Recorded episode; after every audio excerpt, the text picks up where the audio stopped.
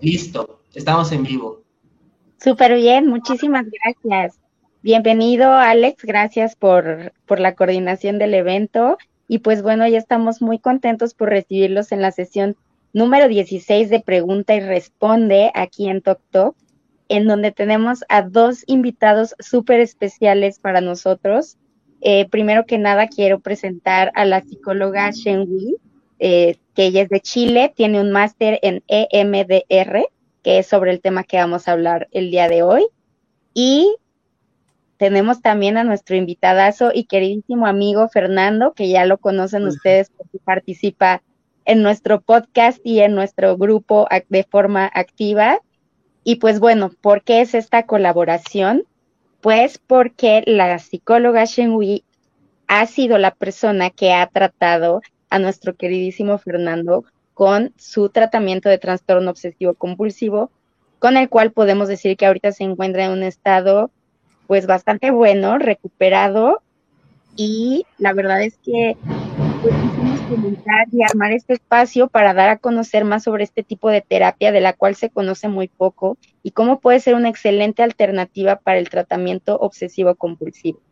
Y pues dada esta cortilla presentación, pues ahora sí que me gustaría darle la palabra a nuestros invitados para que hablen un poquito de ellos antes de que comencemos con la sesión de preguntas. Shengui, si quieres tú empezar. Bueno, un gusto. Antes que todo agradecerles a, a los tres la invitación por esta oportunidad de conversar justamente de algo tan relevante como es el trastorno obsesivo compulsivo. Yo encantada de poder conversar una de las cosas que me encanta es justamente hacer la divulgación de todos estos malestares, de la salud mental, porque creo que nos hace falta más conocimiento. Y cómo no, si además le sumamos el poder hablar de los tratamientos que podamos eh, eh, ejercer para solucionar todo esto, fantástico. Yo ejerzo clínica privada en Chile con, con, terapia online y específicamente yo me especialicé en máster en psicoterapia MDR Así que atiendo estos traumas y otros más que seguramente les podría ir explicando más adelante. Muchísimas gracias, Shen. La verdad es que sí es un tema súper interesante. Aquí, al menos en México, no es muy conocido y justamente por a raíz de que Fer nos fue platicando de cómo era su terapia, pues nos llamó muchísimo la atención, investigamos un poquito más y realmente es que es como un tipo de terapia que puede abarcar y solucionar muchísimos tanto traumas como trastornos mentales, ¿no? Entonces, pues es ahora sí que una terapia bastante rica a la que se le puede sacar provecho y qué mejor que ayudarle a la gente a que a que se psicoeduque al respecto, ¿no? Fer, adelante, por favor.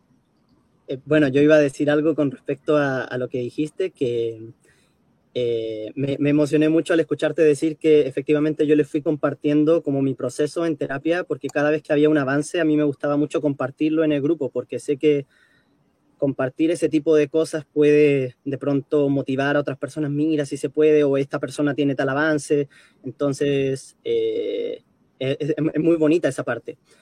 Por mi parte, yo estoy muy agradecido con, con la terapia que recibí por parte de Shenhui porque eh, me ayudó a superar muchísimas cosas y deja tú el talk, creo que muchísimas cosas sobre la vida también. Entonces creo que entendiendo muchas cosas sobre la vida, creo que también podemos ir superando eh, estos otros temas. No sé si puedo comenzar o va a haber un orden ahí de preguntas, ¿cómo es la cosa? Mira, eh, como lo hemos mencionado y lo hemos realizado en las otras sesiones, Vamos teniendo un orden de las preguntas, así como el archivo que les mandamos a ustedes previamente, pero pues también esto es una charla, así que podemos ir comentando conforme vayan surgiendo los temas, pues ahora sí que con la libertad con la que ustedes se sientan.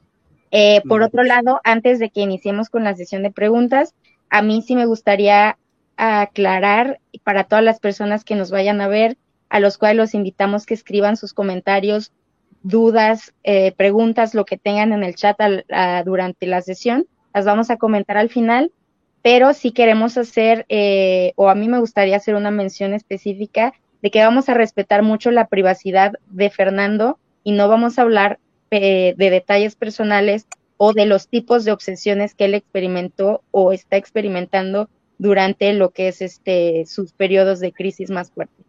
¿Ok? Así que si lo llegan a preguntar y ven que no se responde, es por este motivo. ¿Sale? Entonces, pues una vez dado este aviso, pues le cedo la palabra a mi amigo Alex para que podamos comenzar ahora sí con las preguntas. Hola, buenas tardes chicos. ¿Me escuchan? Sí. Así es. Y hay un Max por ahí rondando. Sí, acá. Eh, bueno, vamos a empezar con las, preguntas que les hicimos, eh, que les llegamos. Y bueno, esta pregunta sería eh, para la psicóloga Shading, ¿verdad? Chen Huai. Sí, Chen Huai. perdón, perdón la, la pronunciación. La primera pregunta sería, ¿qué es la terapia EMDR? ¿Cuál es su origen y en qué consiste? Bueno, es una respuesta bien larga, así que si quieren podemos ir interactuando mientras voy respondiendo. A ver, la terapia MDR nace aproximadamente en la década de 70, 1978, 79, de la mano de Francine Shapiro, una doctora estadounidense, que em, investigando sobre eh, justamente los, los traumas, eh, los traumas que venían específicamente por el TEPS el trastorno de estrés postraumático proveniente que se generaban mucho a raíz de los soldados estadounidenses. Ella descubre que el movimiento ocular generaba un alivio de cierta sintomatología traumática. Y a partir de eso inicia una investigación con todos los, eh, con los sujetos con trastorno de estrés postraumático y comienzan a darse cuenta en aquella época que generaba muchos efectos positivos, duraderos y rápidos en todas estas personas. Y ahí se asientan las bases.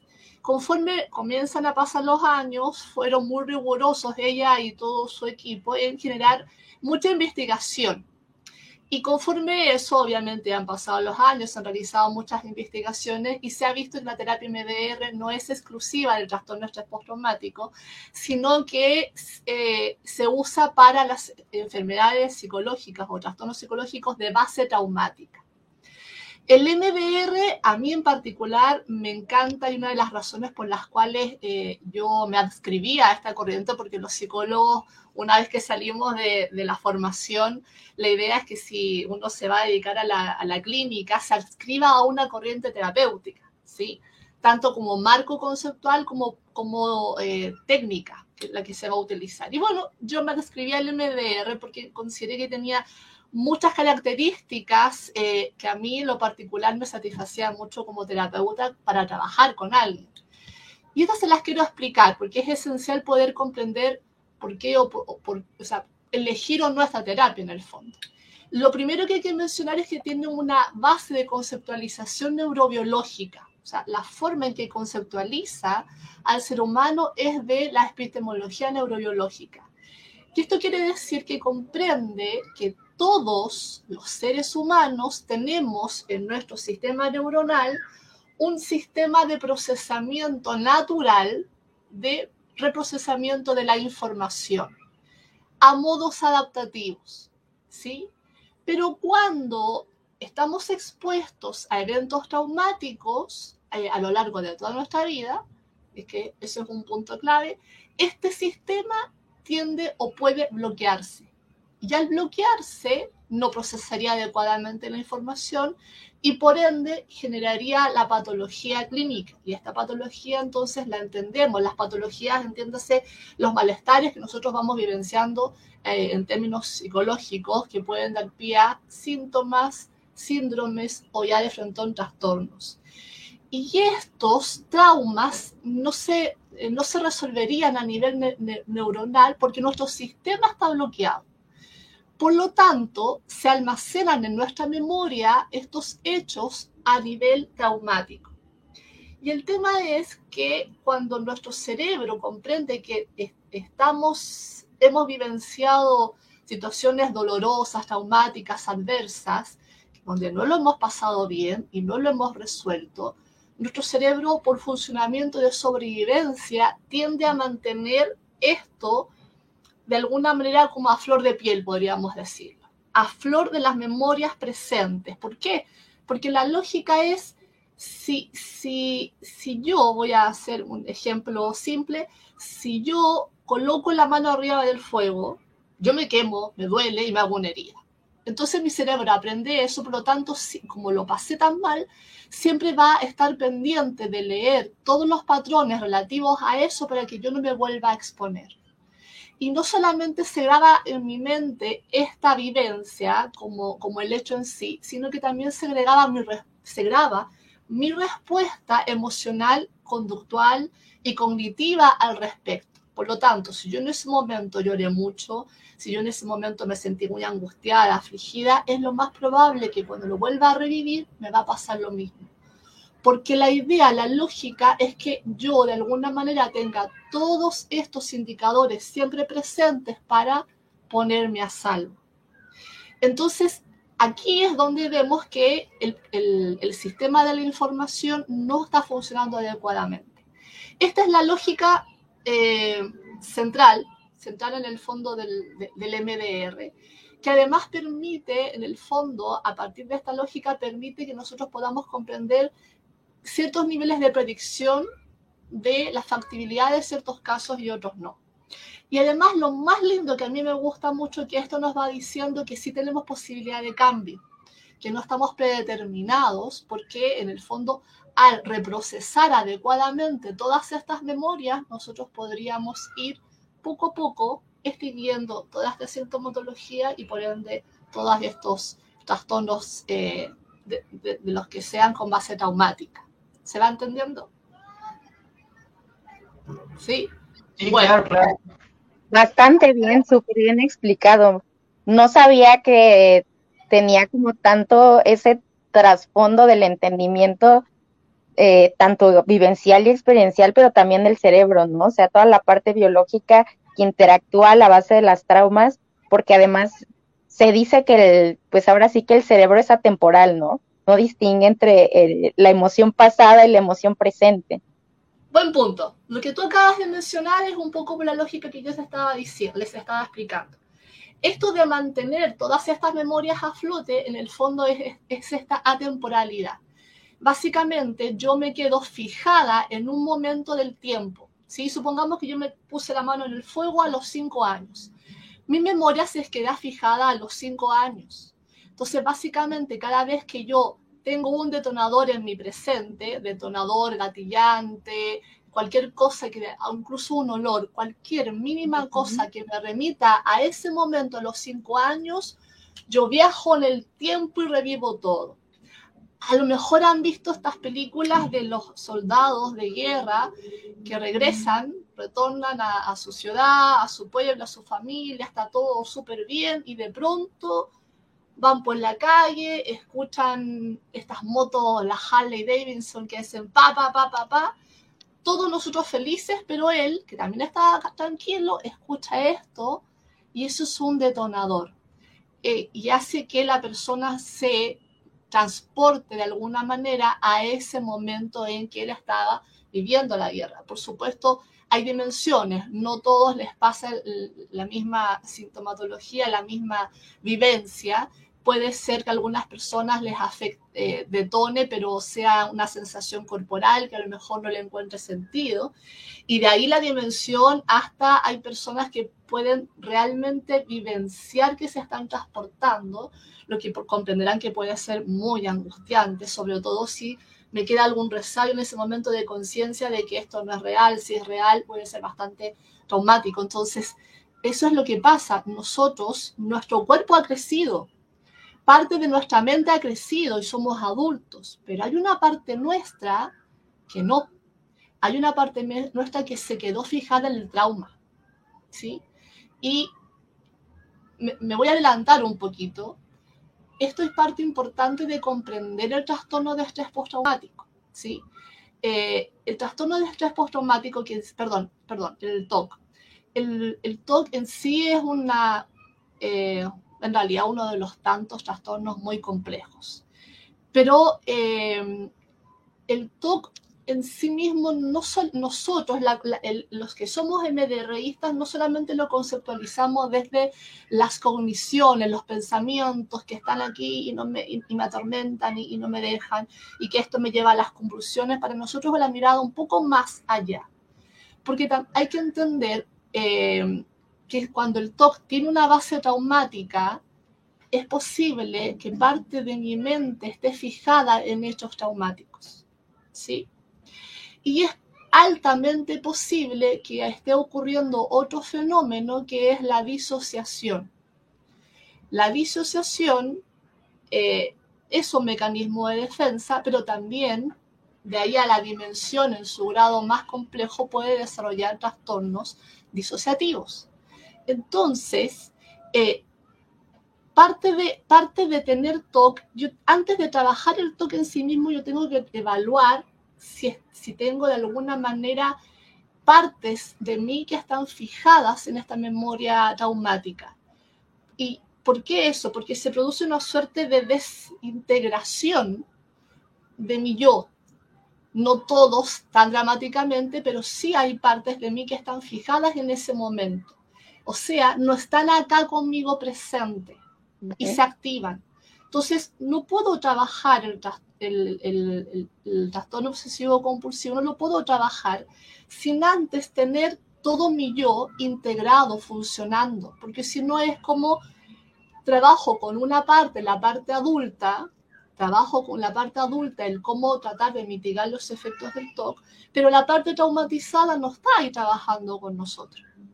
Entonces yo avanzo y avanzo, pero a la hora de, cuando hay un detonador, el que opera es la parte traumática. ¿Sí? veo caras de dudas. No, o sea, a, mí me lleva a ponerme a pensar, pero un montón, porque sí es cierto, o sea, digo, yo veo mi tipo de terapia que la verdad me ha ayudado infinitamente, pero justamente ahorita que ya lo tengo más controlado, eh, están ya saliendo como otros tapitos, ¿no? Y de todas estas cosas que yo traigo de, de la infancia, de, desde atrás, traumas, de muchas situaciones que han sucedido a lo largo de los años. Y ahora toca trabajar esa parte, ¿no? Que muy probablemente sean el motivo que me han llevado a desarrollar el trastorno del cual yo padezco. Entonces, pues me, me, me, hace total sentido y me deja reflexionando. Yo por eso me quedé callada porque me pongo a pensar justamente en todo lo que me está sucediendo ahorita y de cómo se ha ido desarrollando y pues es eh, muy interesante. Claro, ¿cómo comprendemos el TOC? Entendamos que, eh, a ver, hay una, hay una, hay diferentes eh, visiones, ¿no? Hay diferentes teorías al respecto de cómo se desarrolla el TOC y hipótesis. La primera es que hay un lineamiento genético hereditario, ¿no? Eh, pero también hay un componente traumático. Y ojo acá, entre paréntesis, también hay componentes que no tienen que ver eh, ni con lo genético ni con lo, ni traumático, y aquí hay que hacer también evaluaciones diferenciales, diagnósticos diferenciales que se conocen, porque también es posible que haya muchas personas que estén siendo diagnosticadas o sospechadas de TOC y no lo sean. Como por ejemplo eh, un síndrome que se conoce muy poco, que se llama PAN o PANS, que está eh, es, en el fondo muestra todas estas conductas obsesivo-compulsivas, pero en el fondo son desarrolladas por infecciones virales. Entonces, acá eh, se trabaja mucho de la mano con psiquiatra y si corresponde con neurólogo y nosotros trabajamos en la parte psicológica. Pero bueno, remitiéndonos a la parte traumática, a la parte psicológica, ¿sí? Hay que comprender que el TOC tiene una base que de infancia es posible que hayan habido ciertas vulneraciones, ¿sí? Vulneraciones ya hayan sido dolosas o no dolosas. Esto hay que también tenerlo claro, porque a veces nos topamos con exceso de, por ejemplo, exceso de sobreprotección, por algo es sobreprotección. Entonces nosotros remitimos a nuestra infancia y decimos, no, pero yo tuve una infancia súper linda, súper buena, súper adecuada, pero puede que haya sido excesiva en algunos casos y haya sido sin querer, haya tenido ciertas eh, negligencias no consideradas, ¿sí? porque tenemos que entender que nuestros padres también tienen sus limitantes como padres. Antes que ser papá, somos seres humanos. Y, nuestra calidad de ser humano con nuestras propias limitantes es lo que ponemos al servicio como padres. Y como todos sabemos, manual para padres no hay. Y, cada historia, cada familia es muy distinta. Entonces, eh, en, el desarrollo, en la evolución, eh, psicosocial del sujeto y neurobiológica, es posible que se van sentando bases que van propiciando en el fondo que a futuro eh, se gesten los traumas, se gesten el trastorno obsesivo compulsivo. Entonces, cuando ocurren estas carencias, de alguna manera yo voy un poco más, más tarde en el desarrollo de mis capacidades como recursos internos para afrontar. ¿Sí? Y también se puede que se vayan generando ciertas distorsiones en términos afectivos, en términos de mi seguridad, de mi valía, de mi autoconcepción, de la percepción del mundo, de la peligrosidad del mundo, de, de mis propios riesgos, de, de, de, mis habilidades en sí.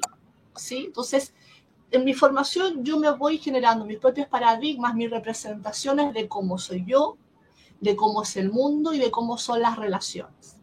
Y en función de esto, eh, cuando esto no se ha dado en una modulación lo más idónea o equilibradamente posible, al momento en que ocurran situaciones traumáticas para mí, no voy a tener todas estas habilidades y aquí el sistema se bloquea, ¿sí? Si se bloquea el sistema, va a ocurrir una suerte de activación de mecanismos de defensa que probablemente todos los han escuchado, la mayoría represión, negación, sublimación, etc. Para, para otra sesión.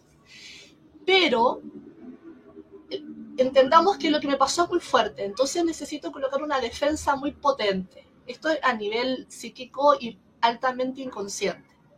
Listo, nos, nos, nos recomponemos, imagínense que estamos construyendo una casa y en la casa tenemos nosotros, eh, nos pasa algo y en la casa metemos todas aquellas cosas que, que me desagradan y como me desagradan tanto las meto en el zócalo, en el subsuelo y tapo. Ahí tengo mi primera defensa, ¿sí? Funcionamos, pero de pronto empieza a haber una grieta en la defensa, ¿sí? Empieza a haber una grieta en la puerta que puse y ¡pum! se abre detonado probablemente por algo, una inundación en mi casa y se abre.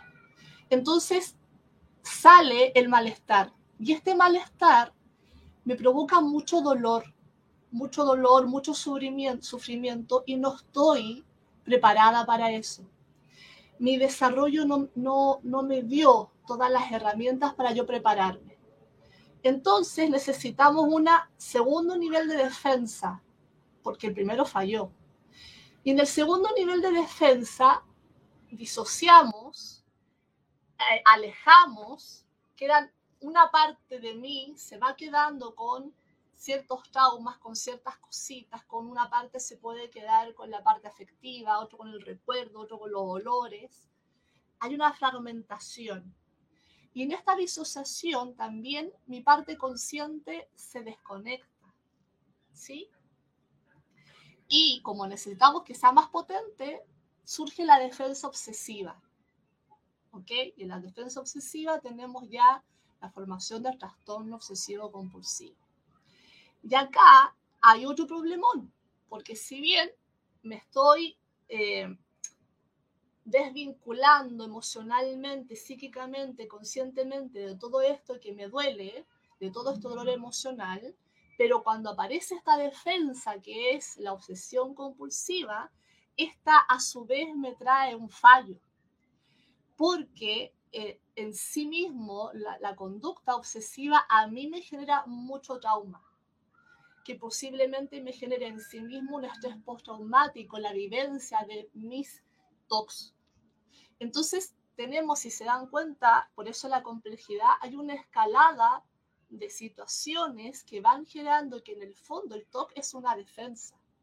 Es una defensa no adaptativa, pero es una defensa como de, de, de última urgencia, de última necesidad. Ya es cuando rompa el vidrio desesperado necesitamos algo muy potente que además, ojo, me ayuda a desplazar, me, me ayuda a desplazar el malestar que realmente estoy escondiendo, no quiero ver en mi corazón realmente lo que me pasa, me ayuda a desplazarlo a algo que es esta obsesión y ahí foca mis pensamientos, mis conductas, porque es, pese a lo, lo difícil, aún así es más manejable que lo que realmente tengo en el fondo, escondiendo en mi subconsciente. Y acá, como yo les decía, se genera un, un, doble trauma porque este trastorno no es agradable, ¿no? Por algo se define como trastorno porque interfiere muchísimo en la calidad de vida de nosotros. Entonces, fíjense que el trabajo tiene que también partir bajando el trauma en sí mismo de lo que es el desarrollo de la obsesión y de las compulsiones. ¿Sí? Ahí creo que me adelanté con otras preguntas. No, no, no, al contrario, este, una, eh, una explicación bastante eh, ilustrativa y de hecho, bueno, bueno, en, mi caso en particular, a mí me acaban de, hace poco me acaban de diagnosticar trastorno de estrés postraumático. Yo, bueno, en mi caso personal, yo padezco todo desde niño, desde los 5 o 6 años, pero justo hubo varias situaciones en las que eh, ahora en esta etapa de adulto me cuesta mucho trabajo el, el, procesar. Entonces, a través de eso y a través de eh, la sintomatología con el TOC fue que se me diagnosticó también de, de trastorno de estrés postraumático. Entonces, eh, la comorbilidad, y vamos a, vamos a platicar un poco más adelante de eso, pero la comor, es, muy, es muy interesante ver cómo la comorbilidad entre el trastorno de estrés postraumático, el TOC y otros trastornos pues, nos pueden ayudar a, a, a, a vencer y a superar eh, si tenemos nada más uno en particular o tenemos varios, porque es como muchas veces las, las, personas nos preguntan, si tengo depresión puedo tener TOC, si tengo ansiedad puedo tener psicotilomanía, etcétera, etcétera, y es importante que también entendamos cómo funcionan las, las comorbilidades, ¿no? Entonces, muchas gracias por, por la explicación. ¿De qué? La, la segunda pregunta sería, eh, si nos podría describir cómo se trabaja la terapia eh, MDR y alguna de sus técnicas. Por ejemplo, duración de las terapias, instrumentos que se utilizan, herramientas audiovisuales, etcétera, etcétera. Y aquí es muy interesante porque, eh, bueno, lo que investigamos y lo que sabemos es que por ahí se, se, se, trata de una forma quizá distinta y se utilizan unas herramientas que no se utilizan en algunos otros tipos de terapia. Claro, lo esencial es entender eh, eh, a ver, MDR, eh, las siglas son reprocesamiento, de reprocesamiento y desensibilización mediante el movimiento de los ojos. Este movimiento de los ojos básicamente es estimulación bilateral, estimulación con, neurocognitiva bilateralmente. Y la técnica que da origen a esto es el movimiento ocular pero en función que fue avanzando la investigación, también se descubrió que la, estimulación puede darse auditivamente, pero bilateralmente, ¿sí? O táctil, ¿sí? Ahora, la más investigada es la estimulación ocular. Eh, y por lo tanto, dado que hay más investigación, nos por supuesto que revierte mayor eh, certezas. Y las, las otras se utilizan del modo alternativo, de ir cambiando, ahí uno va viendo, efectivamente hay momentos que uno decide hacer cambio de técnica. Ahora, eh, dado que MDR quizás no en México y acá en Chile tampoco, quizás no sean tan conocidos, pero sí en Estados Unidos mucho y en Europa mucho, se han desarrollado instrumentos que eh, hacen este efecto que es lo que uno como ser humano lo que hace es colocar sus deditos y hacer que la persona mueva mueva sus ojos y siga sus ojos, lo que comprenderán que uno está todo el día así. Y yo por más que he querido cambiar a la izquierda no puedo porque estoy seteada con la derecha. Entonces han creado unos instrumentos donde son un atril, donde va una lucecita. De hecho hay muchas películas en donde a lo mejor ustedes habrán visto eh, que hay como una especie de atril que tiene una lucecita que va para allá y para acá. Y de fondo ese es el dedo, ¿no? Y uno va siguiendo la lucecita. Y en función de eso también han sacado unas, eh, les llaman unas nueces, que son unas bolitas que pone, uno pone en la mano y va dando pequeños pulsos eléctricos lado a lado. ¿sí? Básicamente es eso, como, como instrumentos. Eh, ¿Y qué me dijiste que te, que te contara cómo era la terapia, no? Bueno, la terapia tiene ocho fases. Ahora, ojo, no es que sean ocho fases que son lineales, ¿sí? Eh, y, estas ocho fases consisten primeramente en la primera inicial en general es compatible con todas las, terapias, en donde uno hace un levantamiento importante de información, que es un proceso investigativo. Uno investiga en la vida de, la persona que uno tiene enfrente, pero además es un proceso investigativo, pero donde el, donde el paciente no es paciente, no es pasivo, es activo, porque en, esto de ir entregando información, pese a que solamente el objetivo es entregar información y analizarla, también uno va reflexionando, eh, esto es inevitable, uno va haciendo un proceso reflexivo importante, pero ese no es el objetivo en, ese, en esa etapa, sino que uno hace una investigación respecto de toda la primero en este caso del TOC, toda la, la historia eh, propia de los síntomas y también de la familia. ¿sí? Es importante establecer acá el componente genético y también es importante establecer el componente traumático. ¿sí? En, esta etapa, eh, que como les decía, no es tan lineal, porque como se dan cuenta, uno va entregando información y esto también a veces puede desregular. Eh, en esta etapa también en paralelo se va desarrollando la segunda fase, que es una fase de entregar muchas herramientas de estabilización. Porque yo no puedo estar abriendo mi corazoncito y quedar mi corazoncito abierto y después me voy a la casa y yo me voy con mi corazón abierto. Entonces, también uno va entregando herramientas que se van desarrollando en sesión a sesión en donde uno va promoviendo que la persona vaya pudiendo autoestabilizarse y hasta que no tengamos de alguna manera esa capacidad que vaya aumentando, también ponemos freno hasta qué información vamos a sacar, ¿sí? Entonces, muchas veces uno inicia en un proceso exploratorio, lo va deteniendo, trabaja proceso de estabilización y luego uno ve si podemos seguir avanzando en este proceso. Y uno va sacando información, al menos inicialmente, para establecer toda esta línea traumática. Eh, también es el periodo en que uno evalúa grados de disociación que yo les hablaba antes. Porque si estamos, si estamos frente a grados de disociación, lo primero que tengo que trabajar es justamente eso, es la integración del ser humano, porque si no voy a estar trabajando fragmentadamente con estas partes. ¿sí? Y principalmente también se promueve en ese mismo proceso eh, el fortalecimiento del yo adulto, en este caso, ¿no? Eh, yo principalmente al trabajo con adultos. Lo que se promueve principalmente es el fortalecimiento del yo adulto mientras vamos encontrando si es que hay o no presencia de otras partes y cuál es su eh, grado de, de implicancia en esto.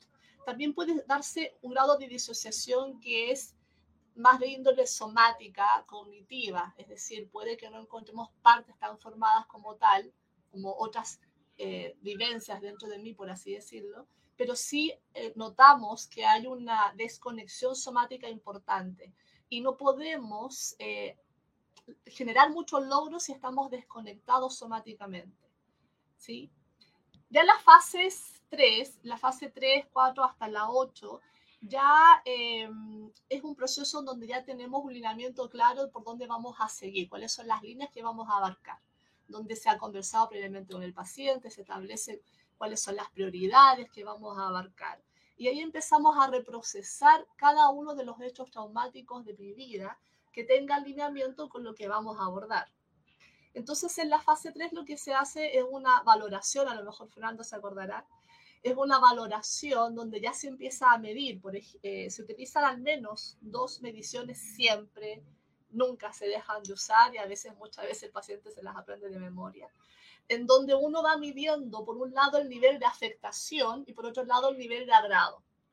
El nivel de afectación es una escala re sencilla. Yo mido de 0 a 10 cuánto te molesta. ¿Por qué? Porque lo que para ustedes puede ser altamente angustiante, para mí puede ser que no. Y lo que para mí puede ser altamente angustiante, a lo mejor para ustedes no. Entonces, para que yo pueda entender cuál es el nivel de afectación que tienen, yo pregunto, de 0 a 10, ¿cuál es el nivel de afectación o de perturbación que tienes? Entonces me dice 10. Para mí 10 es lo máximo que esa persona puede tolerar. Y cuando bajamos al cero, cero ya hay neutralidad o hay agrado. Y la otra escala mide del 1 al 7 y es una escala que dice cuánto lo crees. Y esto refiere a creencias positivas sobre uno mismo. Y este cuánto lo crees es ya cuán convencido, cuán, eh, pero vivencialmente, ¿sí? ¿Cuánto sentido te hace que efectivamente, por ejemplo, tú eh, eres capaz? Entonces, si es uno, todavía estamos lejos de.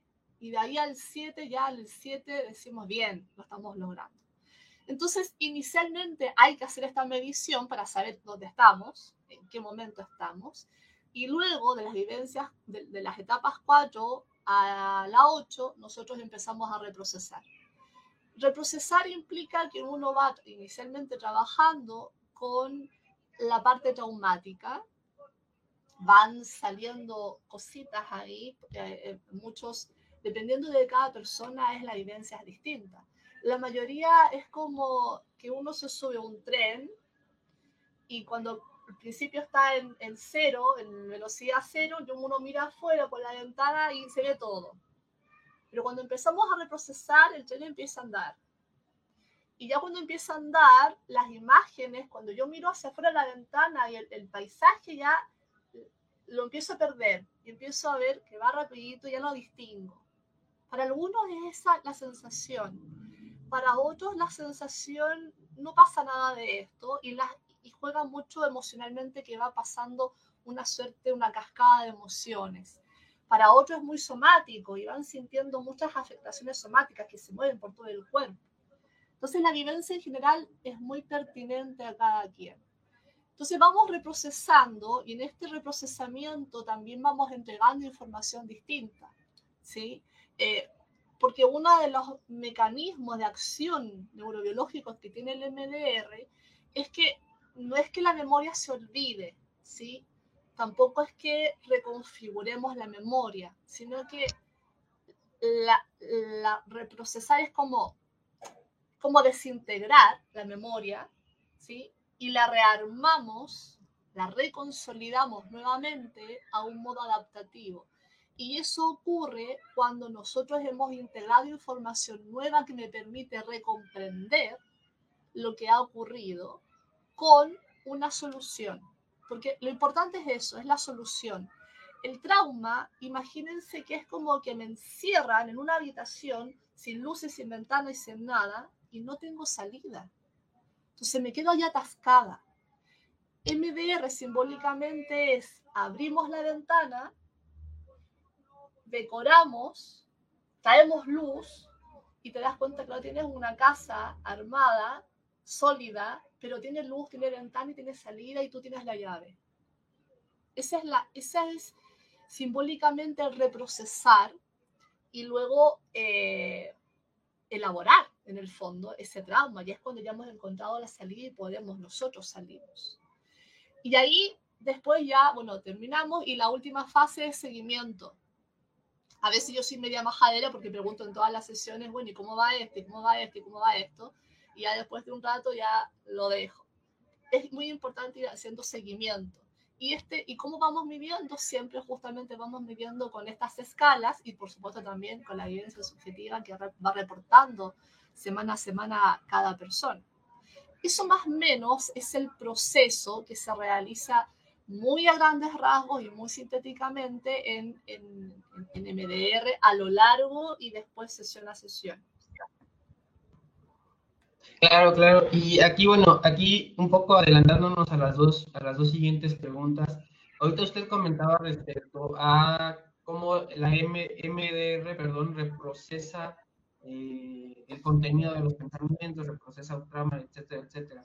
Y por ejemplo, en el caso de la terapia de exposición y prevención en respuesta, eh, se tiene, bueno, voy a hacer aquí un poco una, un ejemplo, espero por no decirlo mal, pero por ejemplo en la, terapia de exposición y prevención de respuesta se trabaja en no en que los en, tener los pensamientos, pero en que no no reaccionar ante ellos, digo, digamos de una forma muy general, corrígeme si estoy equivocado.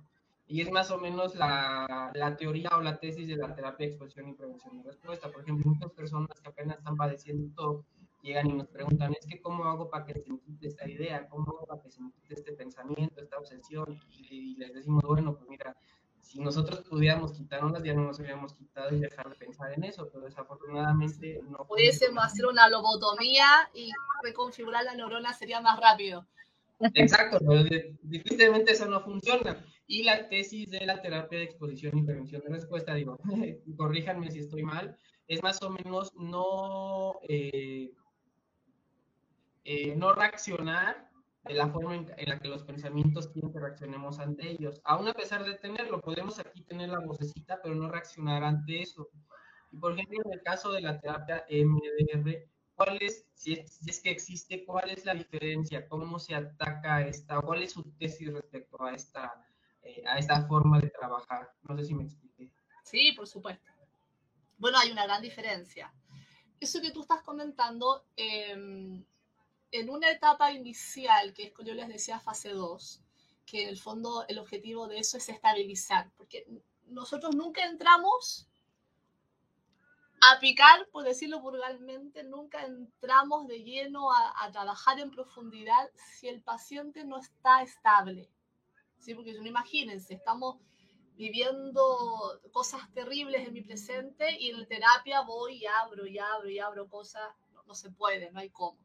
Es más, si, si a lo mejor te están pasando cosas en tu trabajo, no, no podemos avanzar en terapia, trabajando en el TOC si tenemos el trabajo mal. O sea, me va a interferir mucho. Entonces, hay que asegurarse que haya seguridad emocional para que nosotros podamos entrar a profundidad. Por lo tanto, eso que tú describes, Alex, eh, inicialmente nosotros lo, lo, trabajamos de alguna manera así porque entendemos que al, paciente le faltan todavía herramientas para.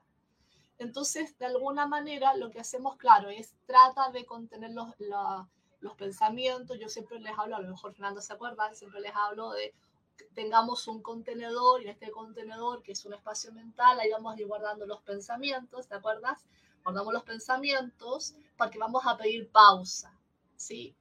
Eh, y después, no es que los dejemos ahí para siempre, después más adelante, que es lo que hicimos, más adelante nosotros vamos a abrir este contenedor y los vamos a ir sacando de a poquito, pero ¿cuándo?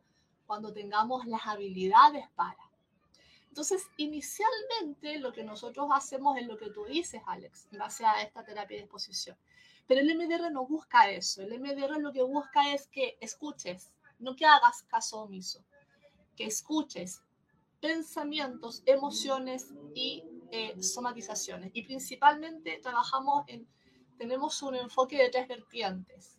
El primer enfoque es eh, trabajar consistentemente las sintomatologías somáticas, es decir, mi cuerpo, mis emociones y mis pensamientos, todos en un carril, ¿sí? No cuerpo por acá y, y solamente cogniciones, no, porque, porque el que manda es el cuerpo el marcador somático es el cuerpo. Yo puedo decir, ya, no tengo que pensar en que el mundo es malo, pero mi cuerpo me está diciendo el mundo es malo. Entonces, por más que yo le diga a mi mente el mundo es malo, mi cuerpo me dice lo contrario y el cuerpo manda. Por lo tanto, yo al inicio, mientras vamos desarrollando herramientas para que nos estabilicemos y tengamos un mejor manejo, claro, al inicio podemos decir contenta, tratar de no escuchar, tratar de poner pausa, generar distractores, pero eso es al inicio. Lo que se promueve justamente es ir desarrollando eh, eh, habilidades en donde yo vaya comprendiendo que lo que primero tengo que escuchar es el susurro de mi cuerpo. Luego, entender que ese susurro es una emoción que se está gestando dentro de mí. Por ejemplo, que me duele la guatita, y me duele la guatita, y me duele la guatita, y para alguien podrá decir, eh, nerviosismo y otro podrá decir miedo y otro podrá decir esto es angustia. Cada quien interpreta su cuerpo según esa persona. Luego, fíjense que ahí yo voy subiendo de nivel de conciencia. Estoy de la conciencia somática, que por decirlo en burdo me habla en italiano, y yo hablo español. Mi cuerpo me habla en italiano.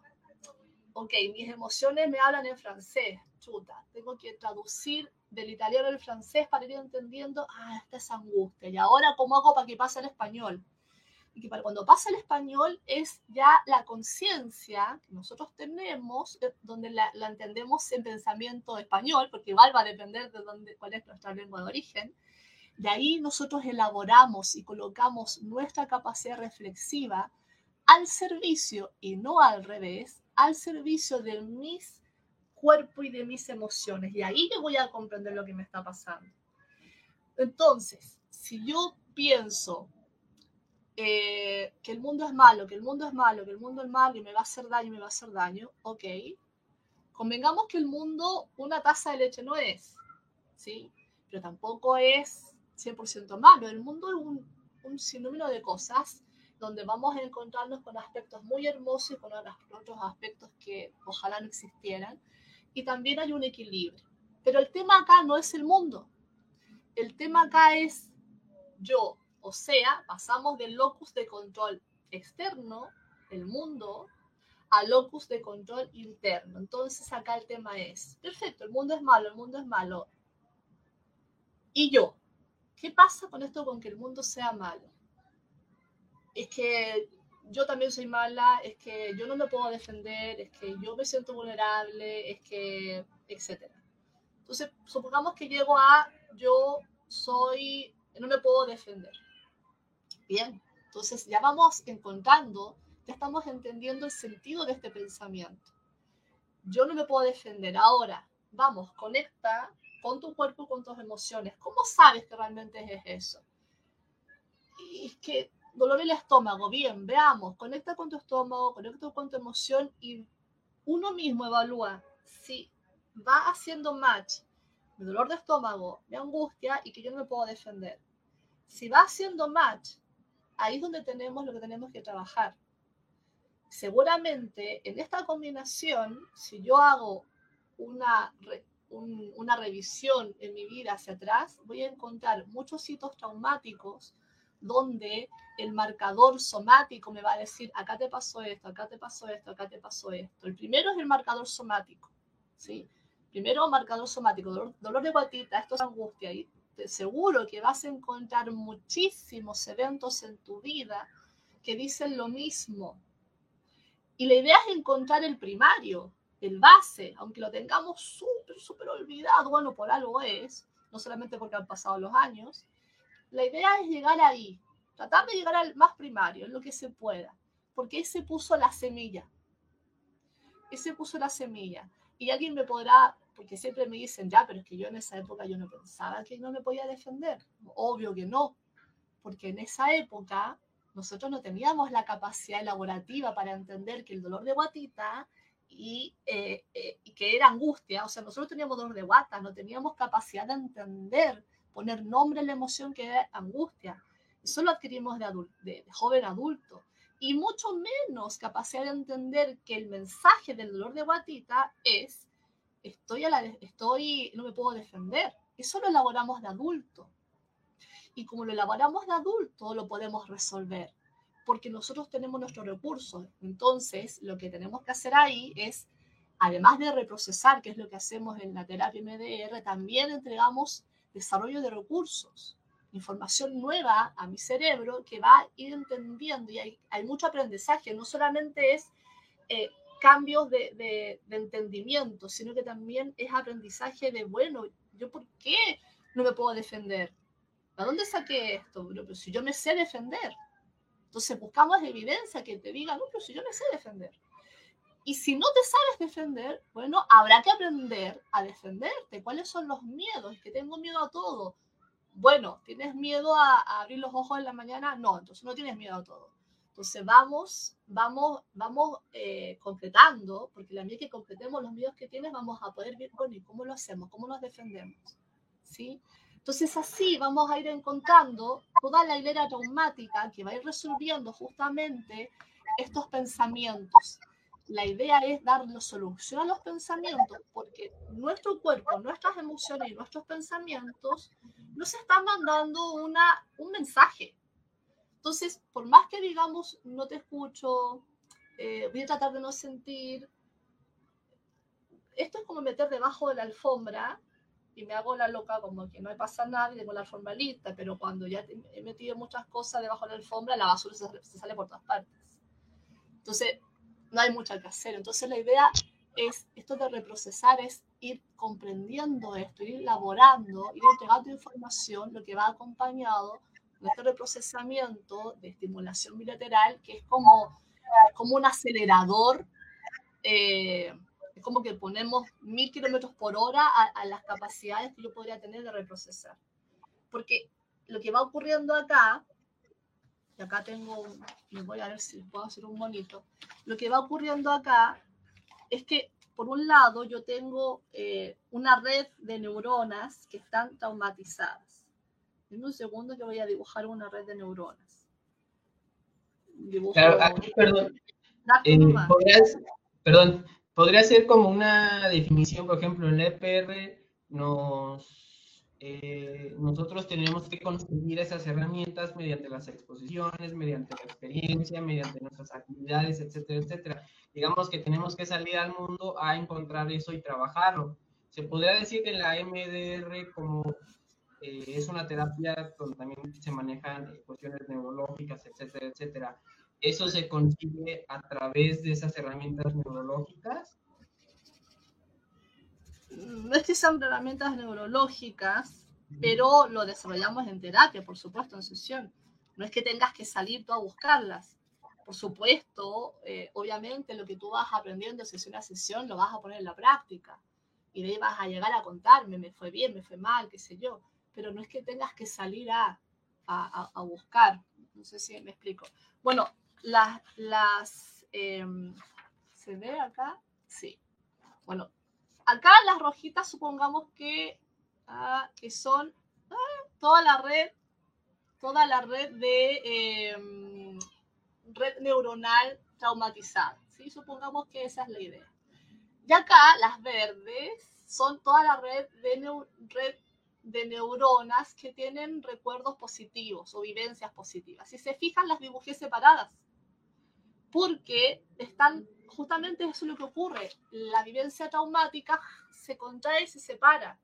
Entonces, y acá es cuando falló el sistema, el sistema eh, de procesamiento que yo les mencioné al inicio. Acá falló el sistema, porque no se pudo conectar con las verdecitas, con las positivas, entonces no encontró salida. ¿Qué es lo que hacemos cuando empezamos a reprocesar? Justamente lo que hacemos es reconectar. Por ejemplo, acá dice, yo no soy capaz, bueno, vamos reconectando con las que, ay, para el otro lado, con las que dice soy capaz. Entonces empiezo a reconectar las vivencias, las vivencias negativas con las positivas y voy entendiendo, sí, sí, yo, yo hice bien estas cosas. O sí, yo acá me defendí. Y si no, puedo defenderme. Entonces se va generando nuevos patrones neuronales. ¿Y por qué esto es importante? los patrones neuronales que nosotros vamos generando, cada, cada cosa que nosotros hacemos, si yo levanto el lápiz y escribo es un patrón neuronal. Si elegí el azul es un patrón neuronal. Si elijo el verde tengo otro patrón neuronal. Si yo siempre elijo el azul, siempre escribo con azul, el patrón neuronal más potente es el azul. Por lo tanto, cuando yo vaya a comprar un lápiz y me muestren 20 colores, voy a elegir el azul porque ese es el más potente, porque es el que más uso, es el más potente, que es lo que pasa con un patrón neuronal traumatizado. Entonces, cuando empezamos a reprocesar, eh, paralelamente, porque les he hablado de la vivencia subjetiva, pero la vivencia neuronal en el fondo son como las estructuras físicas de nuestra subjetividad. Entonces, ¿qué es lo que pasa? ¿Qué va ocurriendo cuando empezamos a reprocesar y entregar información nueva? Lo que estamos haciendo es desarrollar nuevos patrones neuronales y estoy empezando a formar el verde. Y cuando lo empiezo a repetir, lo que empiezo a hacer es, si, por ejemplo, si el, el patrón neuronal del, del, azul tenía un poder de 90, cuando yo parto con el verde está en 10. Entonces, que tengo que hacer yo, empezar a subir, subir, potencial, potencial, potencial, potenciar el verde hasta que llegamos a 90. Y aquí recién el cerebro dice, ah, tengo dos opciones. Y acá empezamos a, ¿qué hago? ¿Hago lo de siempre o, o hago esto? Sigo potenciando el del verde, el verde empieza a subir, sobrepasa los 90 y ahora el cerebro dice verde. Entonces, cuando yo vaya a buscar otro lápiz, me van a mostrar muchos colores, yo voy a decir verde. Porque el patrón neuronal que potencié fue el verde y el otro, al dejar de usarse, resta eh, importancia y mi cerebro coloca atención en el verde. Entonces mi cerebro coloca atención en yo sí puedo. ¿Sí? Entonces pasamos de yo merezco ser feliz, perdón, yo no merezco ser feliz, puede ser un patrón neuronal muy potente y muy altamente limitante en la vivencia de una persona, si lo tengo potenciado, si ese es mi patrón de vida, todo lo que yo haga no merezco ser feliz. Entonces lo que hay que hacer es, neurológicamente, vamos bajando, vamos reemplazando por yo merezco ser feliz, yo merezco ser feliz y allá, luego ese es el patrón fuerte. ¿Sí? ¿Se entiende? Claro, claro, perfecto. Sí, justo eh, eh, tenemos esa duda, bueno, teníamos esa duda porque pues eh, nosotros como pacientes y sabemos que la, terapia indicada para el tratamiento del toque en particular es la terapia de expresión y respuesta, es el LAC, etcétera, etcétera. Entonces teníamos, cuando estábamos investigando respecto a eso, pues teníamos, teníamos la duda porque sabemos que pues no todas las terapias psicológicas son compatibles con todos los trastornos y, y viceversa. Y justo la siguiente pregunta va relacionada a eso. Bueno, estamos hablando del trastorno de estrés postraumático, del TOC, pero por ejemplo, eh, los trastornos relacionados al TOC, como pueden ser la tricotilomanía, dermatilomanía, el síndrome de Tourette, o quizá personas que padezcan de eh, algún trastorno eh, de la conducta alimenticia, o esquizofrenia, o depresión, o ansiedad, o DLP, o etcétera, bipolaridad, etcétera, etcétera. Vamos de a poco. Espérate, vamos de a poco. A ver. Sí, claro. La pregunta sería si la terapia MDR es compatible eh, con, con, la, con la mayor cantidad de trastornos o nada más hay un trastorno en la cual la terapia MDR puede ser este, eh, compatible y tratable, si hay algo que no se recomiende que se utilice con MDR, esa sería la, la pregunta. La terapia MDR es compatible con todo aquello trastorno o malestar psicológico que tiene una base traumática. Es decir, eh, el, el, síndrome de Tourette no, porque la base no es, no es psicológica, la base es neurobiológica. ¿Sí? Ahí eh, es lo más probable que haya una afectación orgánica que tiene también mucho que ver con, eh, con el desarrollo neurobiológico de la persona, que incluso puede haberse dado en el periodo de gestación eh, falta mucha investigación al respecto, pero también por ahí hay hipótesis en donde, por ejemplo, la ingesta de alcohol podría dañar ciertas estructuras eh, neuronales que afectaría en el fondo la, la, capacidad motora de la persona. Entonces, no es algo que la terapia psicológica pueda atender. En ese caso, lo que puede atender, por supuesto, es ayudar, primero es el acompañamiento a la familia y a la persona que lo está sufriendo, porque claramente no es agradable. Segundo, ayudar a minimizar el estrés que causan eh, las, eh, ¿cómo se llama?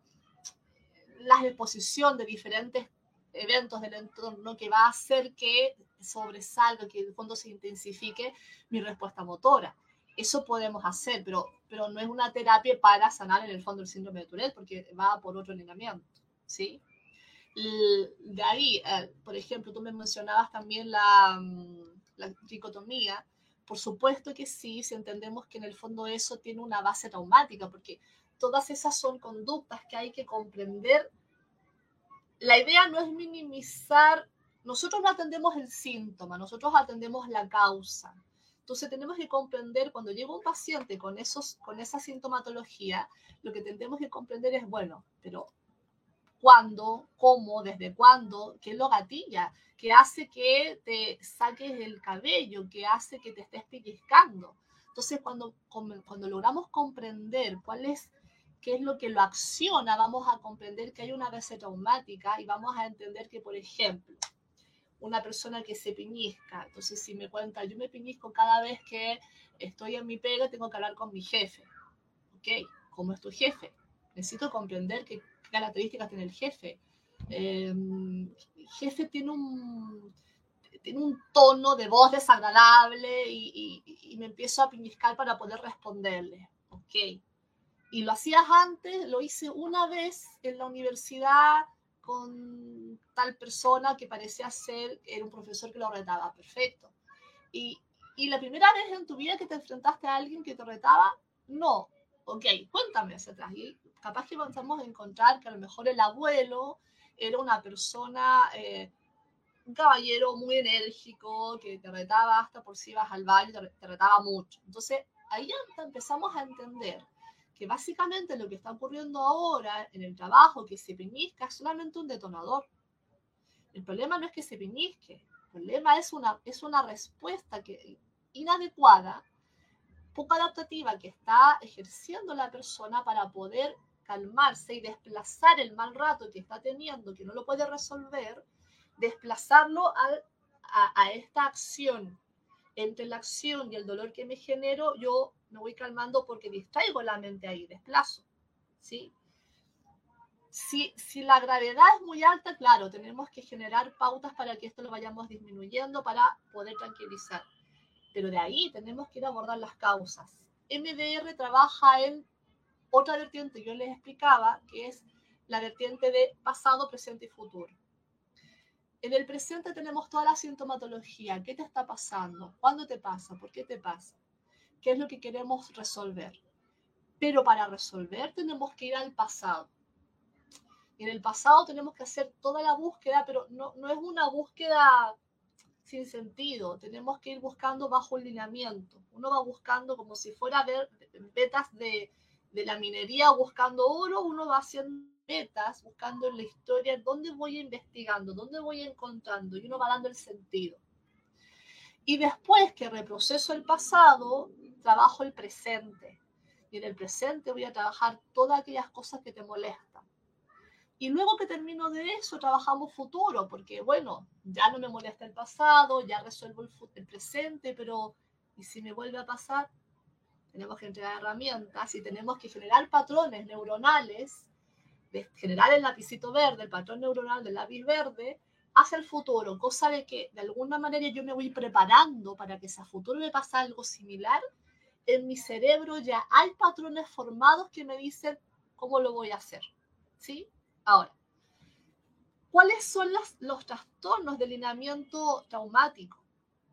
Bueno, por supuesto, eh, trauma de estrés agudo, trauma de estrés postraumático, y de acá se abre un abanico en donde encontramos trastornos, de trastornos por trauma complejo, que en la mayoría tiene una base eh, de muchos seguidillas de traumas que en la generalidad son traumas ocultos.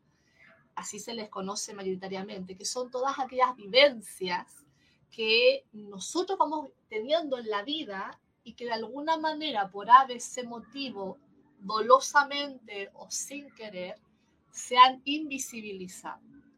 Y al haberse invisibilizado, no se nos fue dando las instancias para que nuestro sistema procesar la información por lo tanto se va quedando, se va quedando y va generando al final una suerte de traumas muy, muy complejos que por lo general van en comorbilidad, en comorbilidad con los traumas de disociación, con los traumas límites de la personalidad.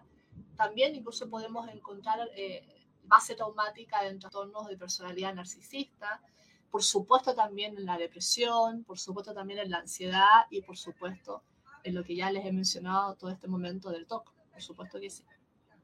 Respecto a la esquizofrenia, eh, lo mismo que el, que el Tourette. Hay mucho trabajo, se está realizando mucho trabajo de investigación de MDR con esquizofrenia y la, se ha visto que ha generado cambios importantes y significativos. No al, al punto de decir sanamos la esquizofrenia porque la esquizofrenia también tiene una base eh, orgánica, pero sí se logra manejar muchísimo la sintomatología. Respecto a la bipolaridad, la bipolaridad también tiene una base orgánica, por lo tanto no podemos decir que vamos a hacer un abordaje eh, completo sobre la bipolaridad, pero sí podemos minimizar toda la base traumática que conlleva la vivencia de esa persona, que por lo general es muy alta. Y cuando logramos reducir toda la afectación traumática en una persona con bipolaridad, la vivencia en sí de esa persona es mucho de mejor calidad de vida que si estuviese funcionando con todos los traumas que por lo general cargan. ¿Sí? Eso. Claro, claro. Y justo esta pregunta lo, eh, bueno, surgió porque nosotros no somos, bueno, el público y nosotros, el público de TokTok y nosotros en particular no somos especialistas y muchas veces cuando estamos padeciendo ya sea todo o cualquier otro trastorno mental, pues queremos acudir con un especialista y lo primero que vemos es en Google en la sección amarilla, etcétera, etcétera. Bueno, hay muchas corrientes, hay muchas especialidades, hay muchas, este, por ejemplo, un ejemplo en particular, yo soy eh, ingeniero civil y, y, no por eso me voy a especializar en estructuras, porque me falta esa, esa, especialización, a pesar de que ya tengo la carrera de ingeniero civil. Por ejemplo, yo que es arquitecta, eh, no se va a especializar en ingeniero civil cuando le falta esa, esa especialidad. Entonces, eh, muchas personas, sobre todo cuando están en, en, en, los primeros inicios de conocer la enfermedad y de acercarse con gente para tratar, pues acude, eh, desafortunadamente acude con, no con las personas o no con los especialistas indicados. Y esto no tiene que ver con una crítica o algo particular, nada más que es importante que las personas sepan que, eh, por ejemplo, eh, un abogado familiar no va a saber sobre derecho mercantil y un abogado mercantil no va a saber sobre derecho penal, etc. O sea, esa, hago estos ejemplos para que la gente también entienda que es importante el el, informarse sobre el trastorno, sobre la enfermedad y sobre todo con quién, a qué especialista y a qué corriente acudir. No es una crítica, o sea, no, no porque sea crítico competencia, nada más que es porque la especialidad eh, así lo trabaja, ¿no? Entonces, eso, esa sería la, la, pregunta y por eso surgió y, sobre todo porque la terapia MDR es nueva para nosotros, nueva para muchas de las personas, bueno, el que sepan dirigirse específicamente para eh, eh, los mejores resultados, ¿no? Sí, claro, es muy importante lo que ustedes hacen y justamente cuando nos toca ser de paciente, tenemos que investigar. Es lo mismo que tú decías, si necesito un abogado y mi problema es tributario, no puedo ir con cualquier abogado porque contrato un abogado y resulta que es especialista en familia, yo necesito un abogado tributario. Y si contrato un abogado criminalista, fantástico, pero yo necesito un abogado tributario. Entonces, justamente eh, también es importante que nosotros preguntemos y preguntemos y preguntemos. Entonces, claro, de pronto es difícil encontrar información quizás en Google muy certera. Entonces uno va al primer profesional, pregunta, deja sus inquietudes y uno tiene la, también la libertad de decir, no me gustó tanto este profesional, no me sentí tan cómodo, cómoda, o, esta técnica no me, no me, gustó tanto, que es re importante preguntar al, a, los psicólogos clínicos cuál es su abordaje terapéutico, porque a veces, a veces las personas no les gusta el abordaje terapéutico, pero nunca se enteraron cuál era, y como tienen una mala, una mala experiencia, nunca más vuelven a hacer terapia. Entonces, eh, es re importante, por ejemplo, hay personas que yo, yo, he escuchado que dicen, yo iba por A y me, y me habló de B. Bueno, pero nunca, probablemente nunca le explicaron que en realidad uno tiene que ir haciendo historia, ¿no? Haciendo historia porque por lo, general uno llega a terapia creyendo que este es el problema, por ejemplo, de los pellizcones, pero en realidad el problema no es ese. Entonces, tenemos que hacer toda una elaboración para poder dar solución a lo que necesita, pero, pero es importante que haya este, esta traspaso de información, esta comunicación eh, paciente-terapeuta, porque si no, nosotros como pacientes nos quedamos como no entiendo nada. no está pasando lo que necesito y nos desencantamos muchísimo, por supuesto. Claro que sí. Claro, claro, sí, entender que como toda ciencia se especializa y, y eso hace también más rica, ¿no? Y que al final de, eh, con el tiempo se tengan más recursos para tratar pues todo lo que, todo lo que engloba la psicología en general, es justo esa especialización, ¿no? Eh, la siguiente pregunta sería, eh, ¿es compatible el tratamiento farmacológico para el TOC con la MDR? Por ejemplo, si yo tomo sertralina, fluoxetina, tafil, etcétera, etcétera, cualquier tratamiento farmacológico que el psiquiatra me dé, ¿lo puedo, eh, puede ser compatible con mi tratamiento de MDR? Por supuesto. de hecho, si estamos hablando de afectaciones muy graves, por ejemplo, un, un, un TOC demasiado, demasiado eh, complejo, como yo les decía al inicio, necesitamos que haya una estabilidad.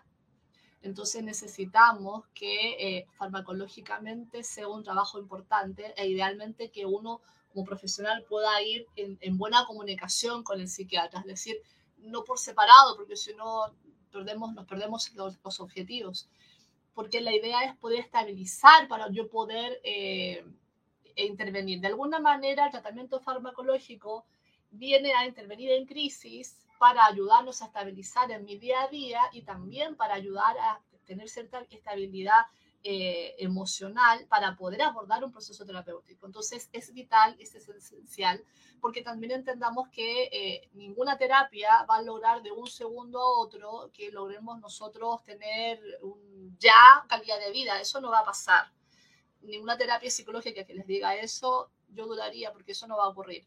En cambio, si con el tratamiento farmacológico, eh, por supuesto, algunos más inmediatos, otros de más larga data, dependiendo de cada necesidad, va a lograr una cierta estabilidad con mayor rapidez. No necesariamente 100% estabilidad, pero sí más estabilidad. Si nosotros tenemos la precaución de eh, hablar con los psiquiatras, explicarles que por favor se limiten un poquito con las benzodiazepinas, eh, que no necesariamente es algo que ya se, se esté dando, pero, pero a veces sí, porque las benzodiazepinas aletargan demasiado. O sea, dicho de otra manera, tengo las neuronas durmiendo. Y como nosotros trabajamos con la actividad mental, necesito que estén despiertas. Y necesito que estén despiertas porque no solamente en sesión, sino que al menos, por lo menos un día más, porque en, cada, de, de sesión a sesión, hay días, ¿no? Hay días entre medio y ahí mi cerebro queda también activo. Porque el reprocesamiento lo que hace es, activar, es meter un acelerador. Entonces lo activamos, activamos este sistema, el sistema de reprocesamiento natural, lo activamos. Entonces queda funcionando. Y si lo duermo, no va a estar haciendo lo que debe hacer de manera natural. Entonces, básicamente es la única, la única eh, sugerencia que siempre se pide a los psiquiatras y ahí también se conversa, porque si es un caso que no podemos no dar benzodiazepina, tratamos de que sea lo más medio posible por el menor tiempo posible y en cantidades pequeñas y uno también se va adecuando ahí a los tiempos que requiere el paciente. Todo es manejable. Claro, claro, y aquí, eh, ahorita usted estaba, ahorita que usted mencionó el tema de las benzodiazepinas, eh, hay, hay, situaciones, ocasiones en las que cuando un paciente por primera vez acude al psiquiatra, como tiene un, un estado de ansiedad enorme, lo primero que hace el especialista, tanto el psiquiatra como el psicólogo, es estabilizar mediante eh, benzodiazepinas. Estoy siendo un poco explícito, pero bueno, ese, ha sido el caso. Por ejemplo, yo estoy experimentando mis primeros síntomas del TOC. Eh, tenía años de TOC y de repente tengo la ansiedad del tope y esa ansiedad, además de todo lo que conlleva el TOC, no me permite tener una vida funcional. Entonces, lo que va a hacer el especialista es que como, como urgencia, como primer paso, me va a buscar estabilizarme mediante benzodiazepinas o mediante algún medicamento, mediante algún tratamiento. La pregunta sería, eh, eh, si todos los pacientes con TOC, digamos, en un espectro general, pueden ser aptos para iniciar MDR. Usted ahorita mencionaba que, bueno, se busca que no tenga tanto, eh, tanta interacción con las benzodiazepinas, pero si alguien está experimentando esto por primera vez y el, el psiquiatra le dice, a ver, estabilizarte, ¿Podría en esa situación pasar después a una terapia MDR? O sea, yo tomaría las dos cosas en paralelo, si no pierdes mucho tiempo. Mientras te estás estabilizando farmacológicamente, nosotros podemos ganar mucho tiempo en el avance de terapia. Eh, y por lo demás, eh, podemos también generar muchas herramientas también para que te vayan ayudando. De hecho, eh, la vivencia en sí misma de, todo, de todo esto que ocurre es muy angustiante, entonces también hay que hacer mucho trabajo que puede beneficiar de muchísimo en el fondo tu, tu bienestar. Entonces, yo no esperaría a un proceso farmacológico que termine para iniciar un otro, no, tienen que ir de la mano, ¿sí? Idealmente tienen que ir de la mano, no, no lo limitaría. Ahora, respecto a si hay candidatos o no candidatos a, para terapia, eh, acá no hay fórmula, todos son candidatos en tanto haya necesidad, tanto haya conciencia de enfermedad y necesidad de cambio. Todos son candidatos. Si no hay conciencia de enfermedad y yo no quiero cambiar, no va a pasar nada. Porque yo estoy definiendo que no. Y si, y si tú me dices que tengo el brazo roto y, lo estoy, estoy ensangrentada, yo te digo, no, yo no voy a ir al médico a curar, porque yo no veo que tenga ninguna herida. Entonces, cuando yo la vea y sienta el dolor y quiero estar bien, voy a ir, porque también quiero, necesito querer estar bien. ¿sí? Y esto, esto es esencial, porque muchas veces pasa, típico que pasa en las parejas, ¿no? Que llega el marido, que me mandó mi señora. Ahí no, funciona. Ahí no funciona porque la necesidad es de ella y no de él. La conciencia de enfermedad es de ella por sobre un tercero, no de él todavía. Entonces, básicamente lo esencial es que haya conciencia de enfermedad, eh, no que tenga el diagnóstico, porque también me ha pasado que personas me dicen, eh, que sí, yo sé que me pasa algo, pero no sé qué me pasa. Entonces, primero quiero saber qué me pasa y de ahí voy a ir a terapia la terapia justamente para entender qué nos ocurre, para que podamos luego entender qué es lo que vamos a hacer. Porque además muchas veces se, se hace autodiagnóstico, pasa muchísimo en las enfermedades somáticas, se hace un autodiagnóstico y es un autodiagnóstico totalmente errado. Sobre todo en, los juegos de la mente. Los juegos de la mente me dice, te estás pellizcando, y yo digo, el problema es que me pellizco, pero ya sabemos que en realidad no es ese el problema. El problema es que yo he tenido muchas vivencias traumáticas con personas que me han maltratado verbalmente y yo en su momento no tenía las capacidades para afrontarlo. Y ahí es donde yo tengo que trabajar. Después vemos el tema del pellizcón.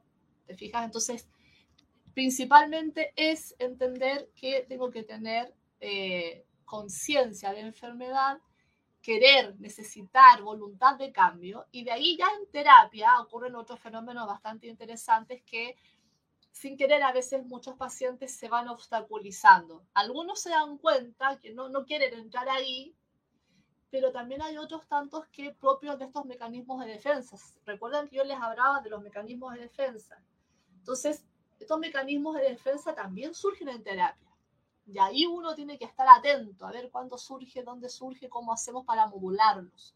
Porque estos mecanismos de defensa dicen, sobre todo en términos asociativos, si tenemos partes si tenemos una parte chiquitita que ha sido maltratada y llegamos a terapia y vamos a empezar a abrir eso, esta parte chiquitita dice, no, yo no quiero que me abren acá porque me duele mucho, yo no sé qué hacer. Entonces no me va a dejar avanzar. Por eso necesitamos integrar y trabajar con esa parte chiquitita y hacerle entender que estamos ahí para ayudarla, para cuidarla, para protegerla. Y eso es un camino largo, porque si de chiquitita no eso no ocurrió, tiene mucho tiempo que ha vivido en un estado de inseguridad, de inquietud, de, falta de, afecto. Entonces necesitamos entregar mucho afecto, mucha contención, mucha seguridad para que esta parte chiquitita diga, ah, sí, estoy bien, ok, ya, trabajé. Y en ese proceso, además, necesitamos empoderar al adulto para que entienda que tiene que trabajar con su niño. Entonces, no es un proceso tan rápido, es un proceso muy evolutivo, de mucho crecimiento personal. Y ahí uno claramente se va encontrando con trabas y a veces nos entrabamos y ahí hay que buscar los engranajes hasta que zafamos y podemos seguir avanzando. Pero si está la voluntad de cambio, podemos aunque nos demoremos una eternidad, pero podemos.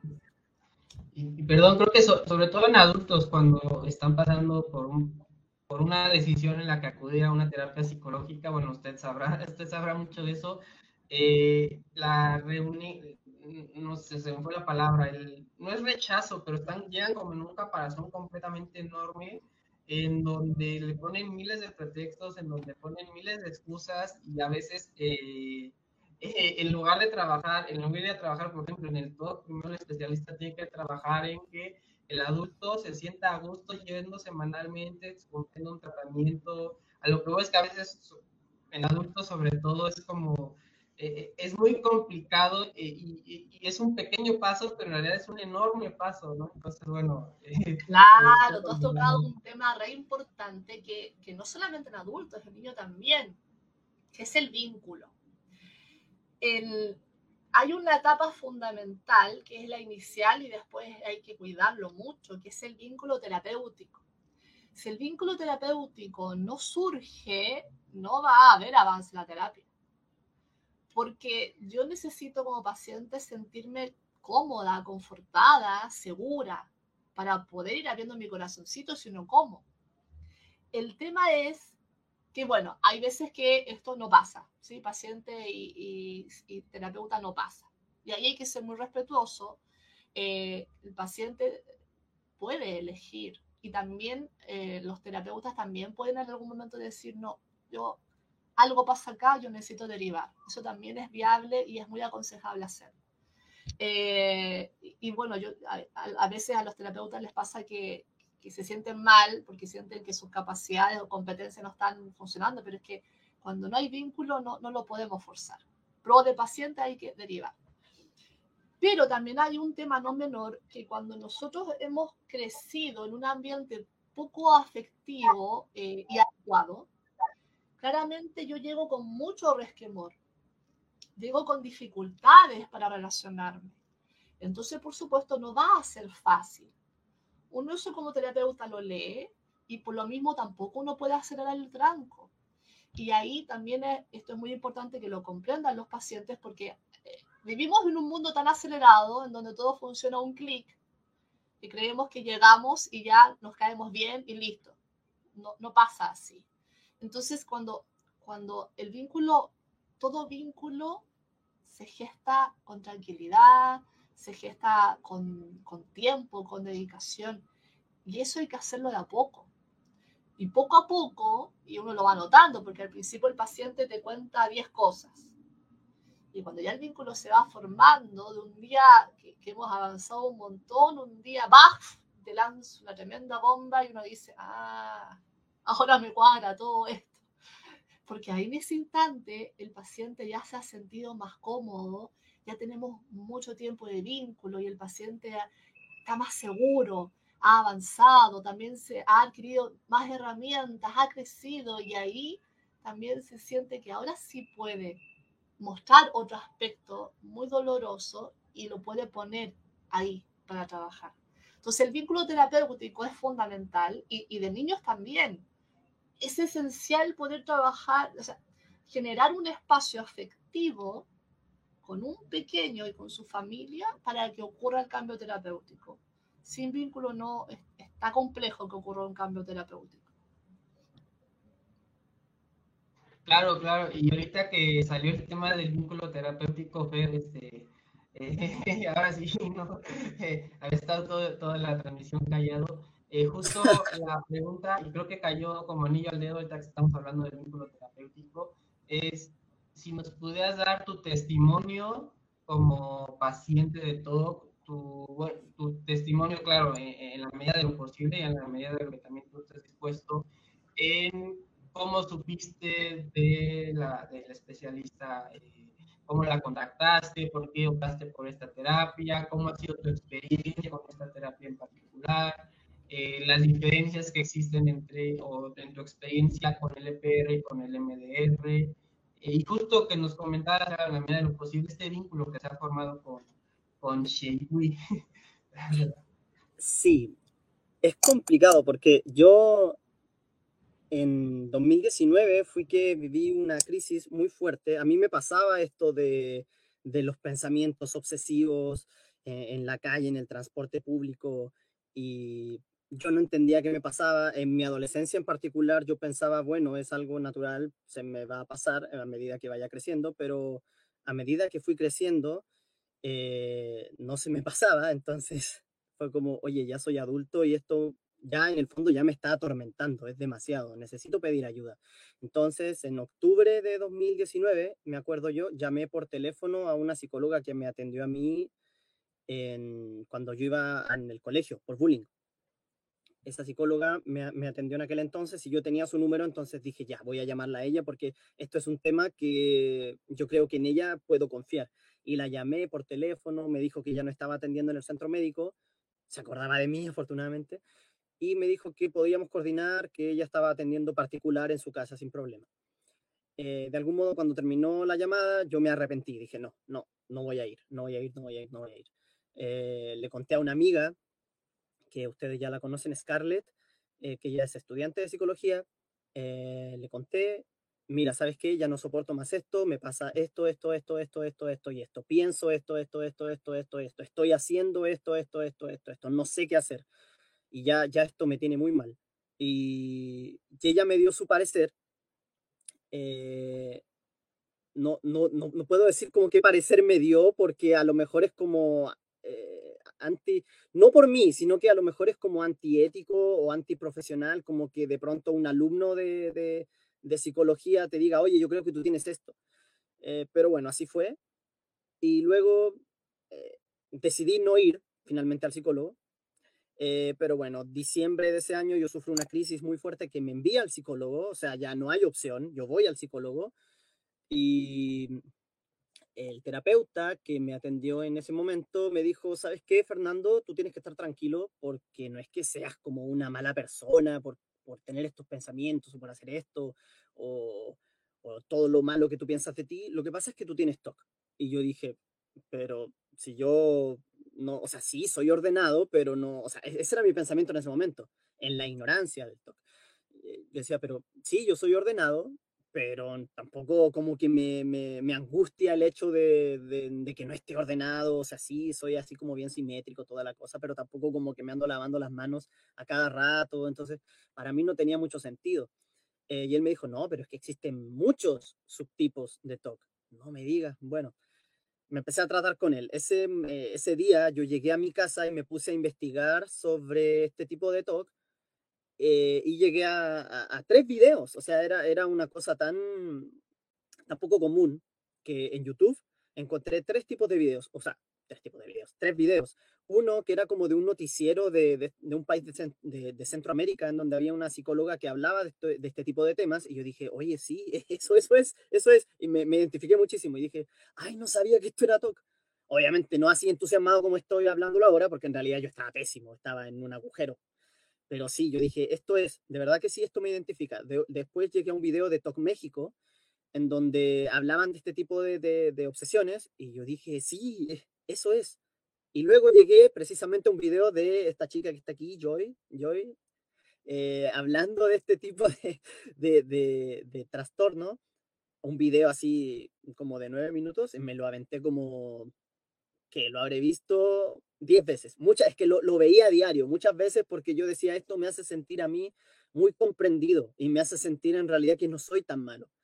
Eh, porque veo que tiene sentido lo que me dijo mi amiga, lo que me dijo el psicólogo, lo que me dijo, o sea, lo que están diciendo aquí en el video, en este caso Joy, eh, tiene mucho sentido. Eh, me seguí atendiendo con él, me hizo ahí varias terapias que no sé si entrar en detalle con ellas, pero como que me hizo conexiones en la cabeza, tenía que hacer desaparecer casitas eh, solo con la mente, era como un juego.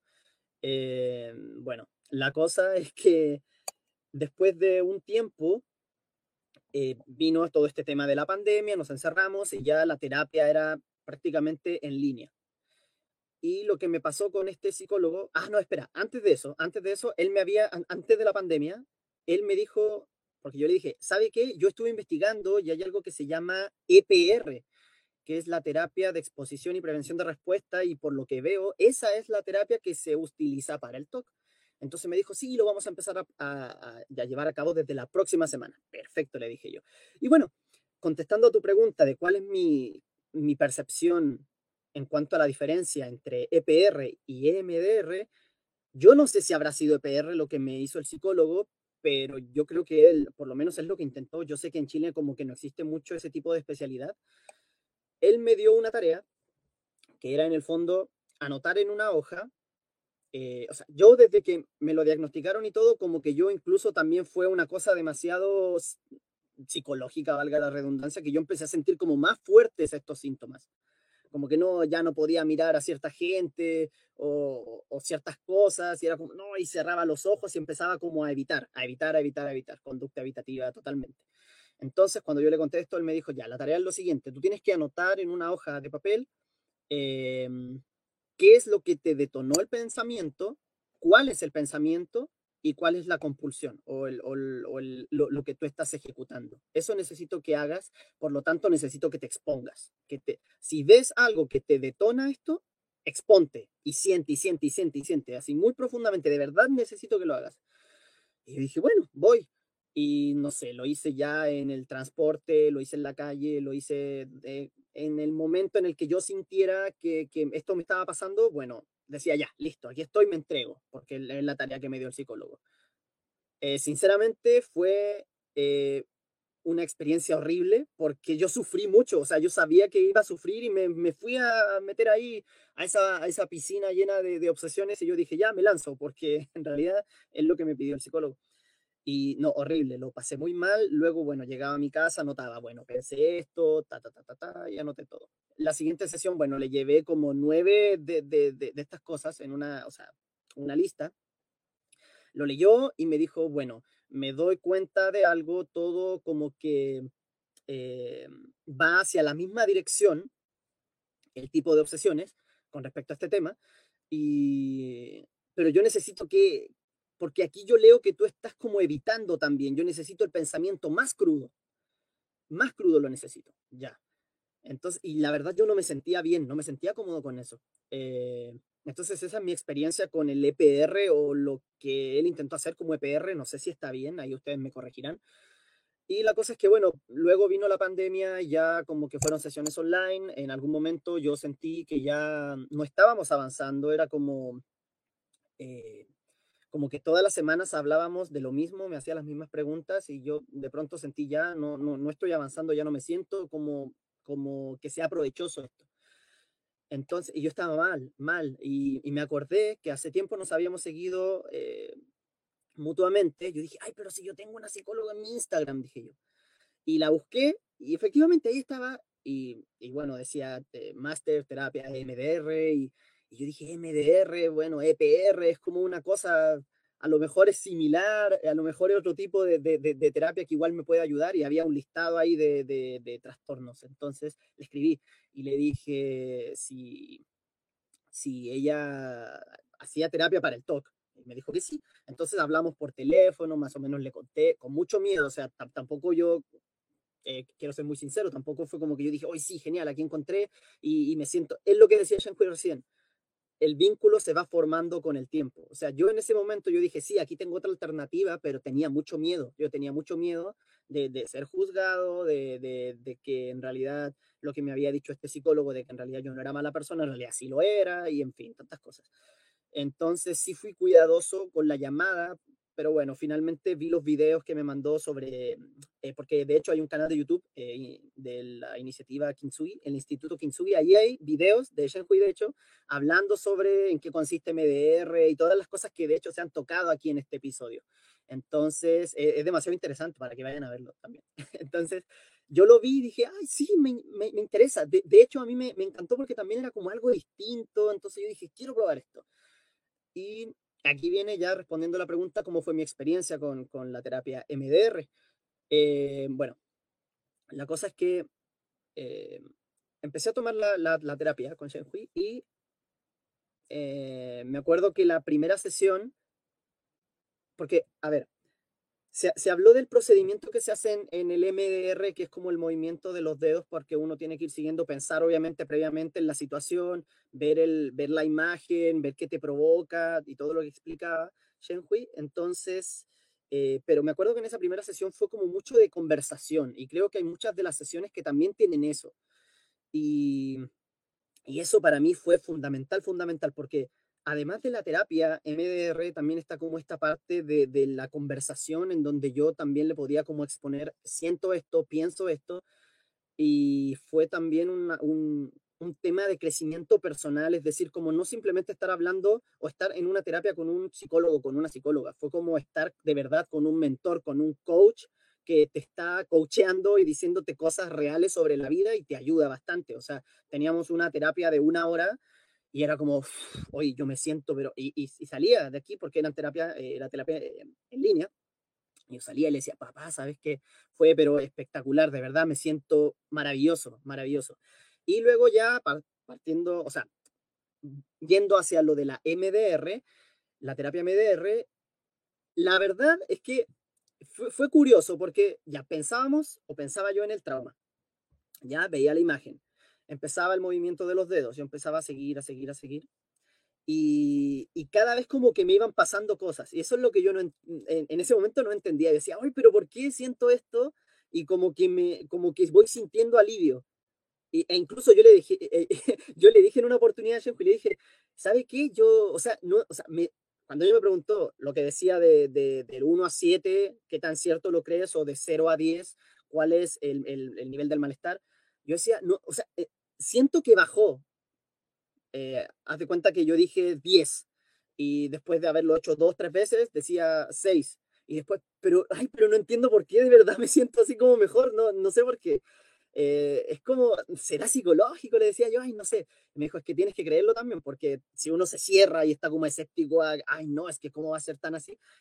Pero la verdad sí, y fue muy, muy grato, porque yo dije, eh, esto me, está ayudando mucho, y así fue durante eh, bueno, yo también como tarea me dio como escribir la, mi, mi, historia, se la mandé, ahí pudo sacar como bastante información y, y como empezar a darle prioridad a cada una de las cosas que había que ir tratando. O sea, no era simplemente, ay, tengo el talk y este es el tema y ya. No, o sea, hay que, como decía ella, hay que eh, como que empezar a, a indagar y ver eh, cuáles son las cosas que están gatillando esto, cuáles son las heridas que hay, cuáles son los traumas. Y como que fuimos descubriendo eso, yo empecé a descubrir cosas de mí mismo también, de mi infancia, y, hicimos ejercicios muy bonitos sobre hablar con tu niño interior, y, incluso, o sea, yo pude tener conversaciones con, no sé, el Fernandito de seis años. Eh, y yo terminaba llorando y luego ya con la, pero no de tristeza, sino que de emoción y un abrazo y luego ya después como con el Fernando de 12, 13, 14 años, el adolescente, y era como un, eh, eh, perdóname por tratarte tan mal, perdóname por, por juzgarte tanto, por ser tan mano dura contigo.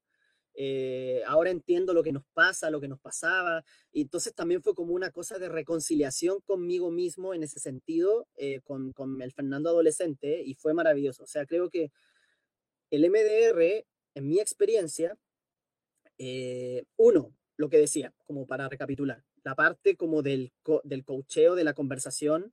No sé si es parte de la terapia en general o es como algo muy, muy parte de, de, de Shenhui, pero estoy hablando de mi experiencia.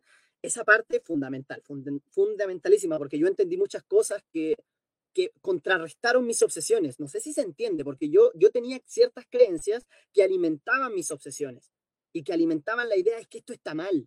Eh, entonces yo me siento mal y culpable pero luego de entender esta, esta otra perspectiva, ah, claro, yo digo, en realidad no, no estoy mal, es algo natural, es algo que está bien, o dependiendo del caso del, del, del que ustedes tengan, pero en mi caso así fue. Entonces, e, es, esa parte del, del, del de vida, maravilloso, la parte del MDR y empezar a sentirme mejor eh, conmigo mismo en cuanto a los malestares que tenía y en, en, cuanto a creer que en realidad sí soy capaz, en realidad no soy lo que creía ser, eh, de, de, una mala persona.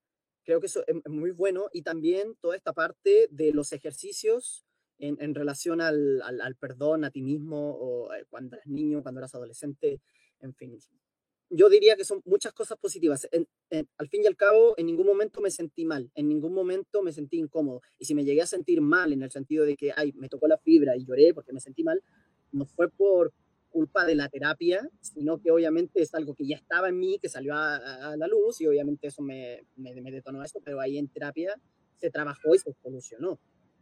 Eh, distinto es a que de pronto te manden ahí, como decía Alex hace un rato, que te manden a la vida, ya, esto y, y hazlo y, y, en el fondo exponte y sufre y, ay no.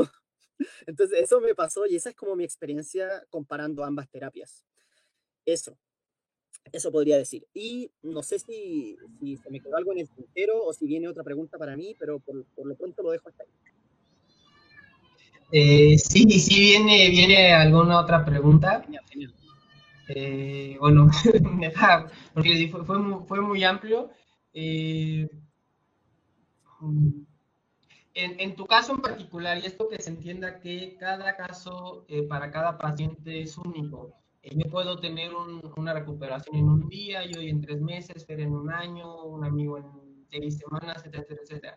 Hay que entender bien que cada caso es único, pero bueno, ahora que estás contando tu experiencia, Fer, eh, ¿en cuánto ¿en cuánto tiempo viste que eh, una mejoría en los síntomas? Como ¿Cuánto tiempo eh, con la MR como que diste el clic y dijiste, ah, por aquí realmente puedo seguir un tratamiento? ¿Cuánto tiempo más o menos te llevó, te llevó el, trabajar eso y el darte cuenta de eso? Sí, esa, esa fue una pregunta, tendría que, como que entrar a reconstruir en mi mente, pero mira, diciembre de 2019 llego al psicólogo, me, me lo diagnostican, eh, luego en...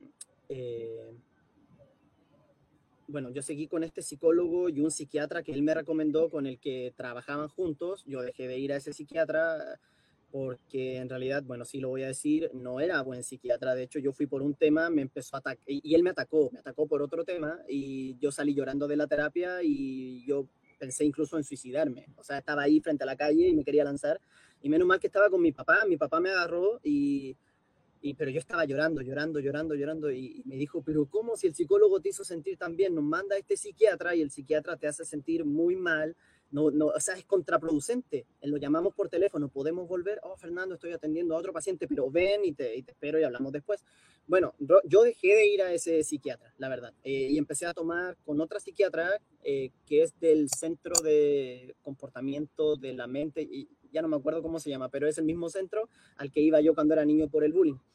Y me empecé a atender con ella, ella, bueno, me dio un esquema que fue maravilloso, yo encuentro que, mira, los remedios o los fármacos que me dio este psiquiatra, como que él experimentó un poquito, no sé si eso está bien, pero varios de esos remedios a mí me hicieron sentir mal. De hecho, como que la ansiedad me subió y yo andaba como, no sé si han sentido esto como que sientes que estás transpirando y como la piel fría, era una sensación horrible.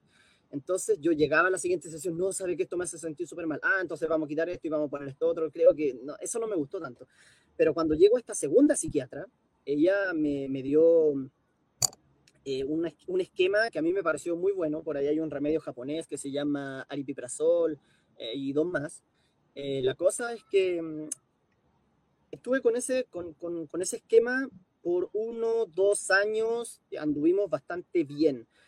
Respondiendo a tu pregunta, yo con Shenhui, si no me equivoco, empezamos en mayo de 2020, mayo de 2020, y yo te diría que empecé a sentir mejoras como a los, no sé si, a ver, es que tengo que hacer memoria, es que tampoco fue tan tardío, pero tampoco fue como, wow, al, al primer día, obviamente, pero sí, sí fue, eh, no sé, tercera semana. obviamente no es que yo me haya como recuperado y mejorado así, oh, ya genial, me siento muchísimo mejor. No, pero yo te diría que ya a la semana, por lo menos, yo ya tenía las herramientas para empezar a trabajar eh, ese tipo de, de pensamientos y sentires. No sé si me explico, no es que a la semana se me haya pasado, no, pero a la semana ya tenía esas herramientas que a mí me permitían enfrentarme de una mejor forma. Entonces, yo creo que es el mismo ejemplo del lápiz azul y del lápiz verde. Eh, digamos que el lápiz azul eh, es, el, es el TOC, las obsesiones, los pensamientos, las compulsiones. Y el lápiz verde son las herramientas que me dio Shenhui. Entonces, cuando eh, yo empecé como a, a, darle más atención al lápiz verde, dale, dale, dale, ya, ya aprendí esto, dale, y de repente ya iba en la calle, me pasaba esta, este, el pensamiento y yo decía, ya, tranquilo, respirar, entendiendo que es normal, estamos bien, listo, para adelante. Entonces, eh, me seguían atacando esas cosas, pero yo ya las empezaba a enfrentar de una manera distinta.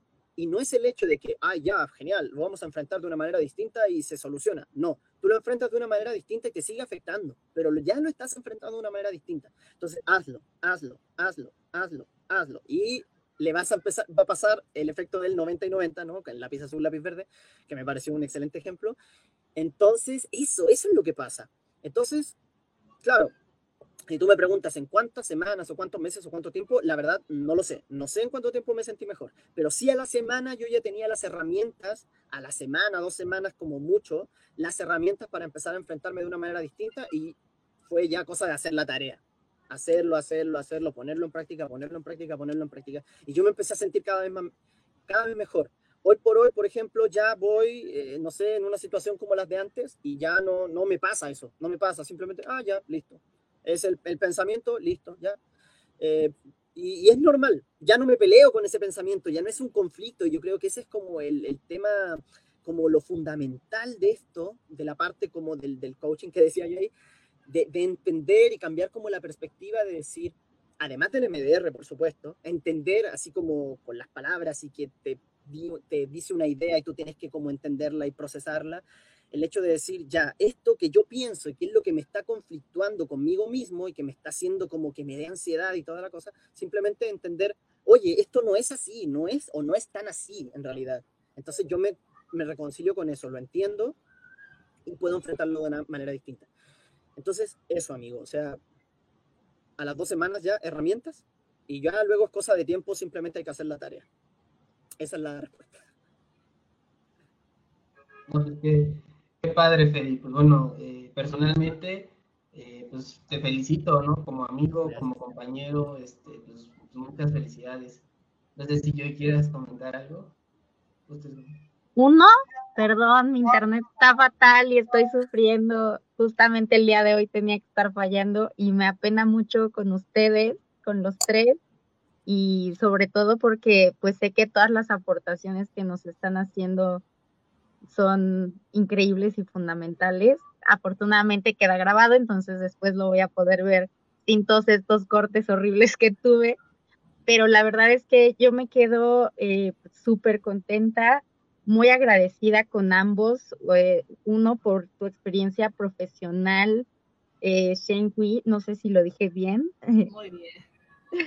Eh, la verdad es que nos ilustraste bastante, explicaste perfecto cómo funciona la terapia y creo que es un enfoque muy diferente al que a lo mejor estamos acostumbrados a tratar o que pensamos que puede ser una terapia psicológica, pero que además nos puede ayudar a las personas que tenemos algún tipo de trastorno mental, que de verdad nos da las herramientas para trabajar y sobre todo pues también hacer esa autorreflexión que muchas veces es tan necesaria para que nosotros podamos entender el porqué de los orígenes de, ciertos malestares o trastornos que padecemos, ¿no?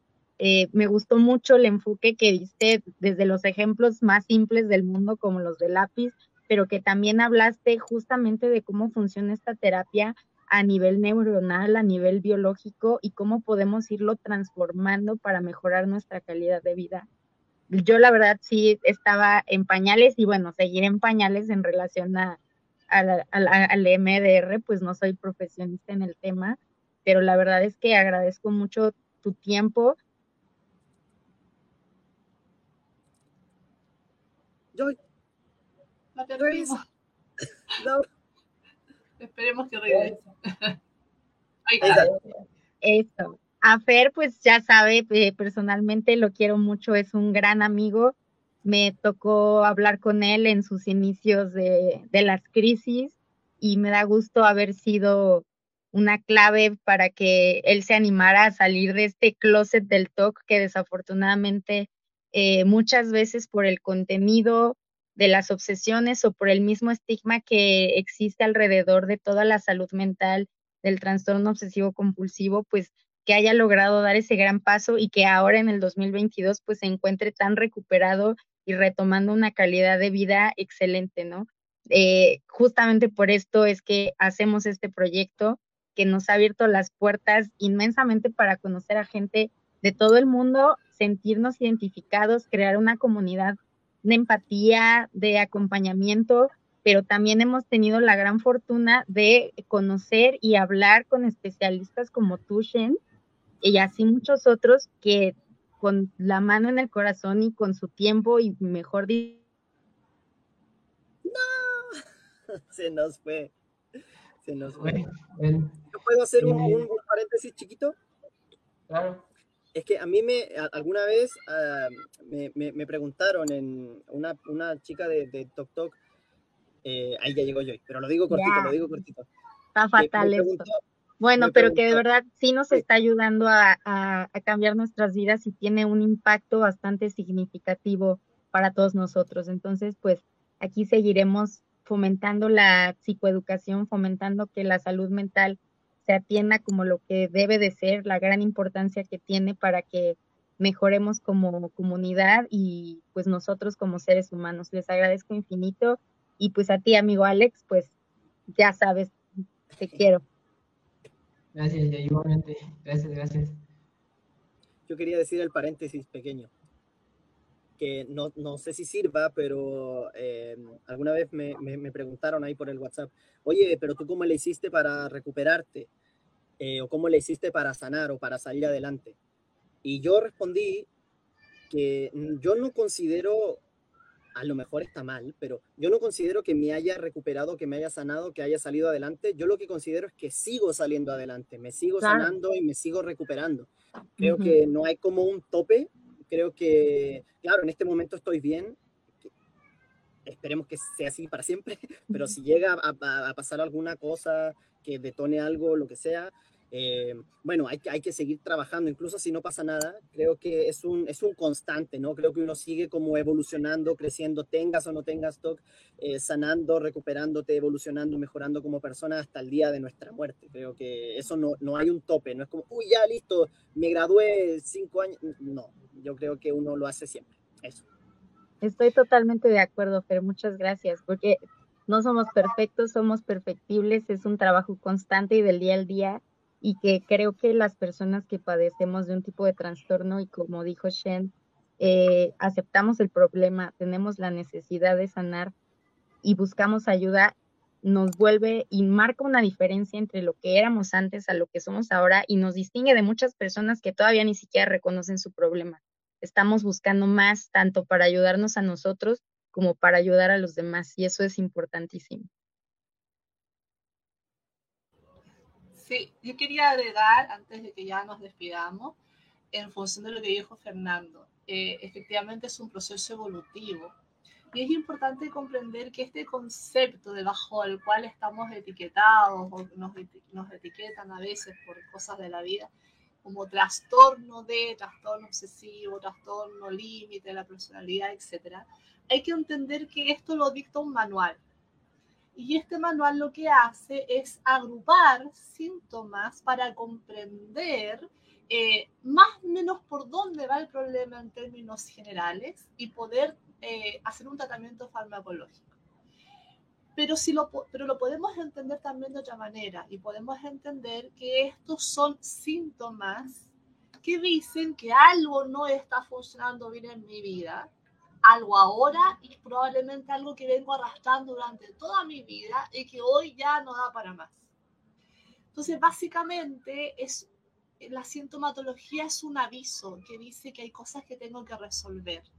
Y dentro de las cosas que tengo que resolver, cuando las empiezo a resolver, en el fondo que estoy haciendo es adquirir nuevas herramientas para recursos personales, para afrontar la vida, para ser feliz, para autocuidarme, son, son, son adquisiciones y por ende aprendizajes que permiten que yo aprecie la vida de un modo más adecuado, a, me aprecie a mí misma de un modo distinto, que es mucho más saludable. Y esa narrativa que yo me voy a contar distinta va a hacer que yo me movilice de otra manera va a arreglar mi vida y por ende la sintomatología pierde sentido, ya no la necesito, por eso remite. Entonces, no se queden con el, con el estigma de la etiqueta, la etiqueta es funcional, nada más que eso. Pero en el fondo lo que hay que entender es que dice que hay cosas que hay que resolver. Y ese resolver nos va a ayudar a crecer como seres humanos y que en el fondo vamos a estar mejores nosotros en nuestras vidas. Y eso va a ser solamente posible si ustedes tienen la voluntad de cambio, porque eh, cuando yo digo esto no es posible, lo que estoy diciendo es, lo que estoy haciendo es crear otra red neuronal del lápiz naranjo que dice no es posible, no es posible, no es posible, y si me enfoco en eso, en vez de que gane el lápiz verde, va a ganar el lápiz naranjo. Así es. Y mejor no, mejor no se pudo haber explicado, sí, clarísimo. Ha sido un agrado compartir con ustedes. Sí. Hay unos comentarios bonitos ahí, no sé si de, de Tania. Claro, claro. De irnos, no sé. Sí, a Alex nos los había ido estado poniendo, pero vale la pena darles un repasito, qué bonito. Eh, ahí, tu tocayo, mi tocayo de Muchas gracias. Y qué bonito apellido, Paz. Me encanta la paz. Y nos, nos comenta muy interesante la charla. Eh, aquí, bueno, había un comentario, comentario diagonal pregunta. Dice, buenas tardes, sufro de TOC puro ya hace dos años, y el cual evolucionando en distintos, acabo de empezar mi terapia EPR, y no logro entender por qué mi TOC se enfoca a la gente que amo. Y eso me causa mucho dolor, sentimiento de culpa y coraje, aunque por más que intente no hacerles caso, me atacan en cualquier momento. Ay, me encantaría ser terapeuta de EPR, pero soy terapeuta EMDR. Sí.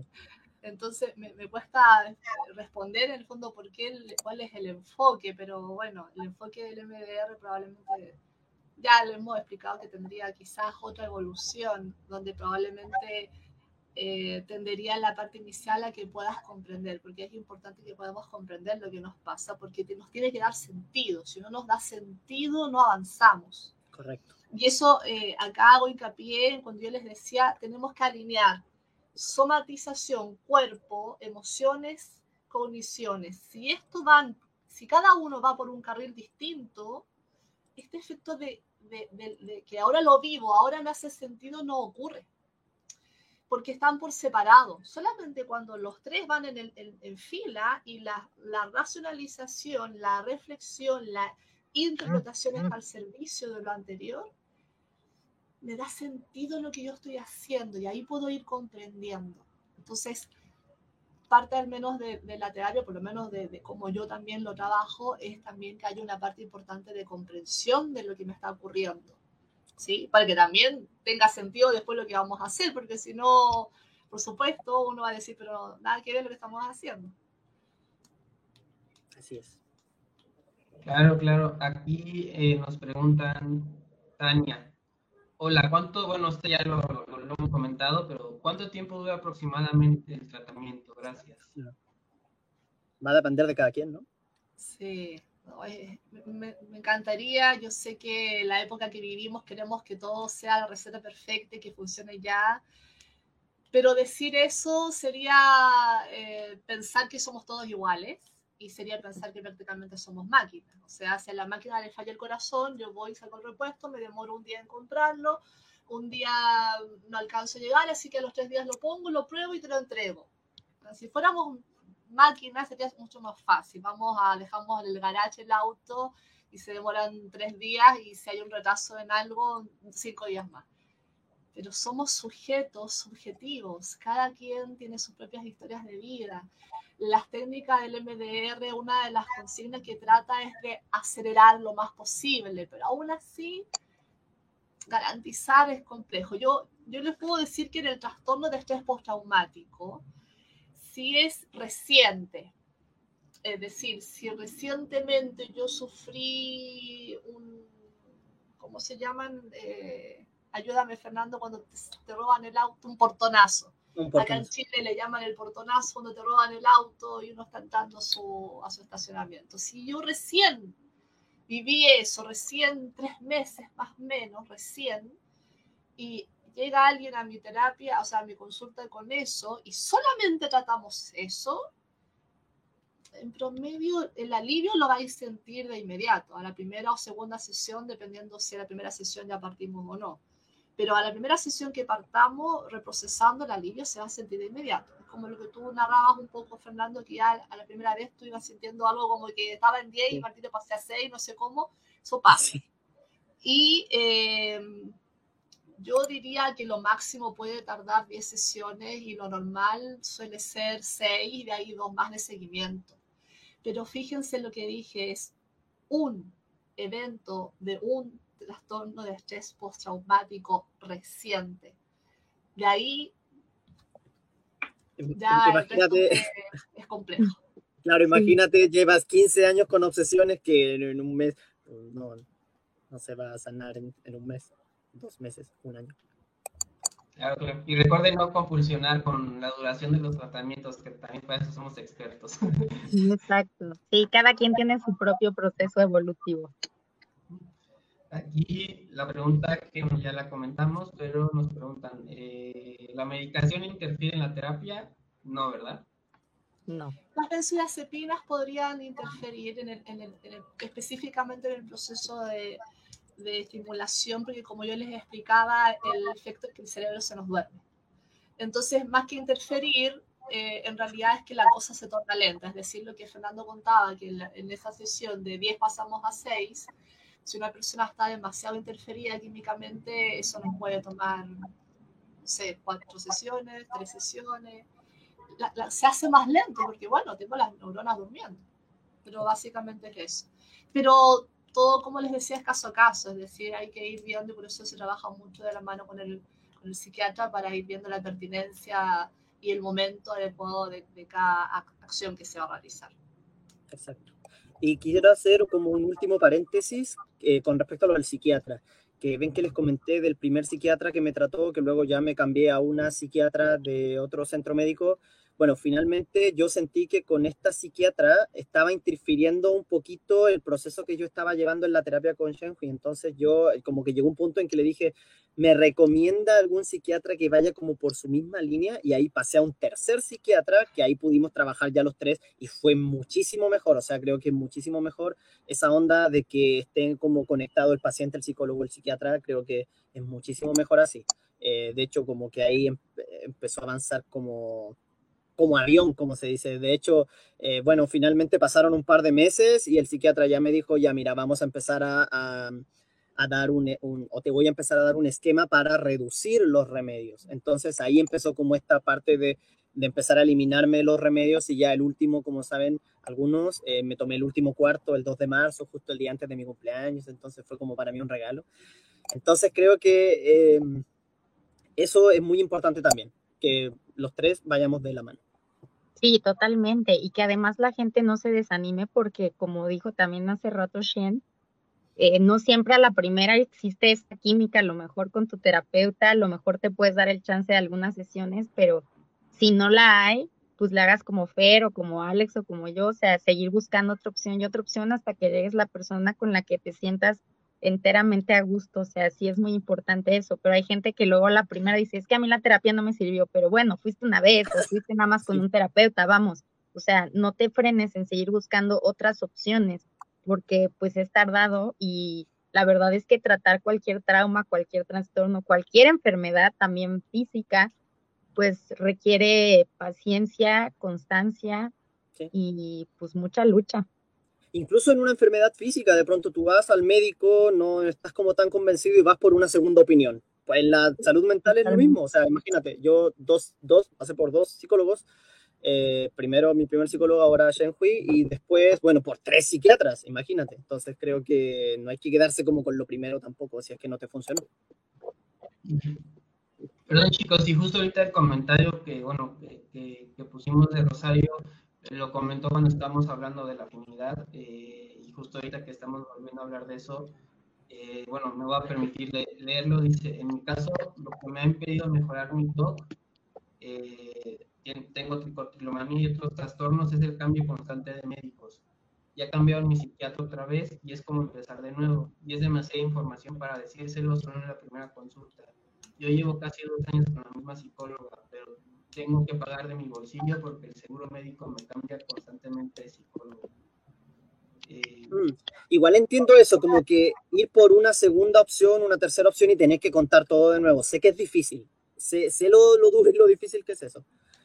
Eh, pero ¿qué te puedo decir? Al final del día, si, si lo haces, eh, sé que es difícil dar ese paso, si, no, no, no es tan fácil contar, porque es, es, distinto llegar a un médico y decir, hoy ¿sabe qué? Me duele el estómago o me duele un brazo. Eh, es, es, distinto a eso que contarle tu historia de vida, obvio, pero creo que es importante para poder finalmente llegar al terapeuta idóneo para nosotros. Ahora, ojo, en la primera, en la primera sesión eh, psicológica, de terapia psicológica, tampoco se trata de que uno cuente todo lo que me pasó en la vida de cómo llegué hasta ahora. de partida no se puede, los tiempos no dan, eh, y, y, el paciente se, se, desregula demasiado. No es necesario. O sea, ¿qué es lo que yo pido? Cuéntame qué te motivó a, a tomar terapia y muy sintéticamente, rasgos generales, nada que te sientas que te pueda desregular, que te pueda afectar, y tus expectativas. Claro. Y el resto viene después, o sea, no, no podemos abrir todo en una sesión, no, eso es impensable, es, es muy imposible de descompensar, es poco protector. Así que tampoco se sientan compelidos a que tienen que contarlo todo en una sesión. Y en terapia, y la primera sesión psiquiátrica, eh, de alguna manera también tienen que solamente entregar lo esencial.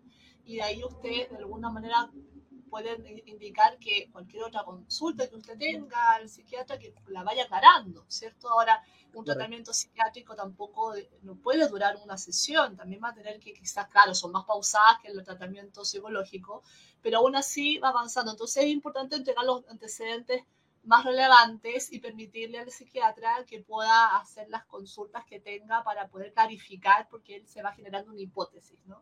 Correcto. Así que no se angustien tanto por entregar tanta información cuando cambian. Claro, claro. Y bueno, ya para acabar, porque estuvo excelente, estuvo increíble ¿verdad? y nos hemos extendido un poquito. Te agradecemos, Shane, por el tiempo. Sabemos que a veces la gente está muy, muy, muy ocupada, pero bueno, te agradecemos muchísimo y más que se extendió algunos minutitos. Ya para acabar lo último, aquí eh, no sé si nos puedes confirmar estos los datos por si alguien se quiere. Eh, sí, claro, me pueden ubicar en. Estos datos Ahí trabajamos en el Instituto Kinsugi con mi colega Julio César Carrasco eh, y yo. También nos pueden WhatsAppear. Ahí claramente no, no, no, es, no es posible mantener un diálogo muy fluido, ¿no? Por lo general pido las disculpas de inmediato, por lo general el diálogo es sí, no, tengo, sí, llego rato, es que uno está atendiendo paciente, uno no se puede dedicar mucho rato a, a tener una conversación fluida por WhatsApp si uno está atendiendo, imagínense, pero claramente sí, en, en, ese, en ese WhatsApp o también en el más 56 956 ¿dónde tengo el otro? 56 34 50 78 o al Instagram también ahí están los datos. Y todos los martes en www.radiohoy.cl con mi colega hacemos un programa radial, Café Kintsugi, donde hablamos de también muchísimas temáticas de salud mental, con la, justamente la intención de hacer divulgación al respecto y poder psicoeducar, entregar información que, que, no está al alcance siempre y nos hace a veces un poco media lejana y ahí nos equivocamos o se generan sesgos, ¿no? Entonces tratamos de, de, divulgar, divulgar tal como lo están haciendo ustedes, Alex y yo. Sí, es muy bueno ese, ese programa en Radio Hoy, los martes a las 11. Hora de Chile. Sí, 11 horas de Chile. Hora de México deberían ser las, son tres horas menos. Eh, a las 8 de la mañana, 9, 10, 11, claro, a las 8 de la mañana México los martes. 8 de ah. la mañana México, para que apunten ahí. Se levantan temprano. Café, café Kintsugi. Ah, claro, un, desayuno con un cafecito y nos quedamos solos. Y nos quedamos solos, Fernando. Bueno, hablemos de la vida. Hablemos de la vida, porque se fueron los anfitriones. ¿Qué vamos a hacer? No, los anfitriones, esto es fantástico. Nos apoderamos del programa. Sí no podemos ni cortar porque ellos tienen el poder. Bueno, yo voy a aprovechar de aquí de leer un comentario que, que, tenía ganas de leer de Tania Díaz de León que dice, gracias por compartir, Fer, ya me hiciste llorar de ah, recordar cuando estaba mal, pero ya estoy sanada. Eso es genial, Tania. De hecho, yo creo que una de las cosas más bonitas que tiene esto es como poder encontrar personas con las que nos podemos identificar. Eh, tanto ya sea porque tenemos el mismo tipo de TOC, porque tenemos el mismo trastorno o la misma, de pronto que nos vimos enfrentados a situaciones similares. Creo que eso es, bonito. Yo he tenido la, fortuna de, de, vivir eso y ha sido genial. Así que con mucho gusto, Tania, y qué alegría que, que te haya emocionado el testimonio. Y ahí volvió Alex. No te preocupes, amigo, ya rellenamos aquí. el micrófono. Ah, ya, ok. Está tratando de arreglar algo. Sí, perdón, es que, bueno, se, nos fue eh, a, los organizadores, se nos fue este, el internet, perdón, chicos, pero... Eh, sí, eh, eso comentábamos que se fueron los anfitriones y nos quedamos aquí con el, con el programa. Claro, claro. Pero bueno, la, la, ahora sí que la última, la última si alguien, si alguien de Latinoamérica o de alguna parte del mundo está contactado en, acudir con, contigo, Shane, ¿también se puede acudir mediante terapia virtual? Sí, yo de hecho solamente hago terapia virtual, así que ningún problema. Okay, Así que encantada. Ok, perfecto. Y bueno, de parte de Joy, pues este, justo estaba escuchando un mensaje que me envió. Les manda muchísimas felicitaciones, muchísimos abrazos, eh, un agradecimiento eh, enorme. Déjenme si puedo poner su audio para que lo escuchemos todos. Ay, sí, escuchemos escuchemos a Joy. A ver.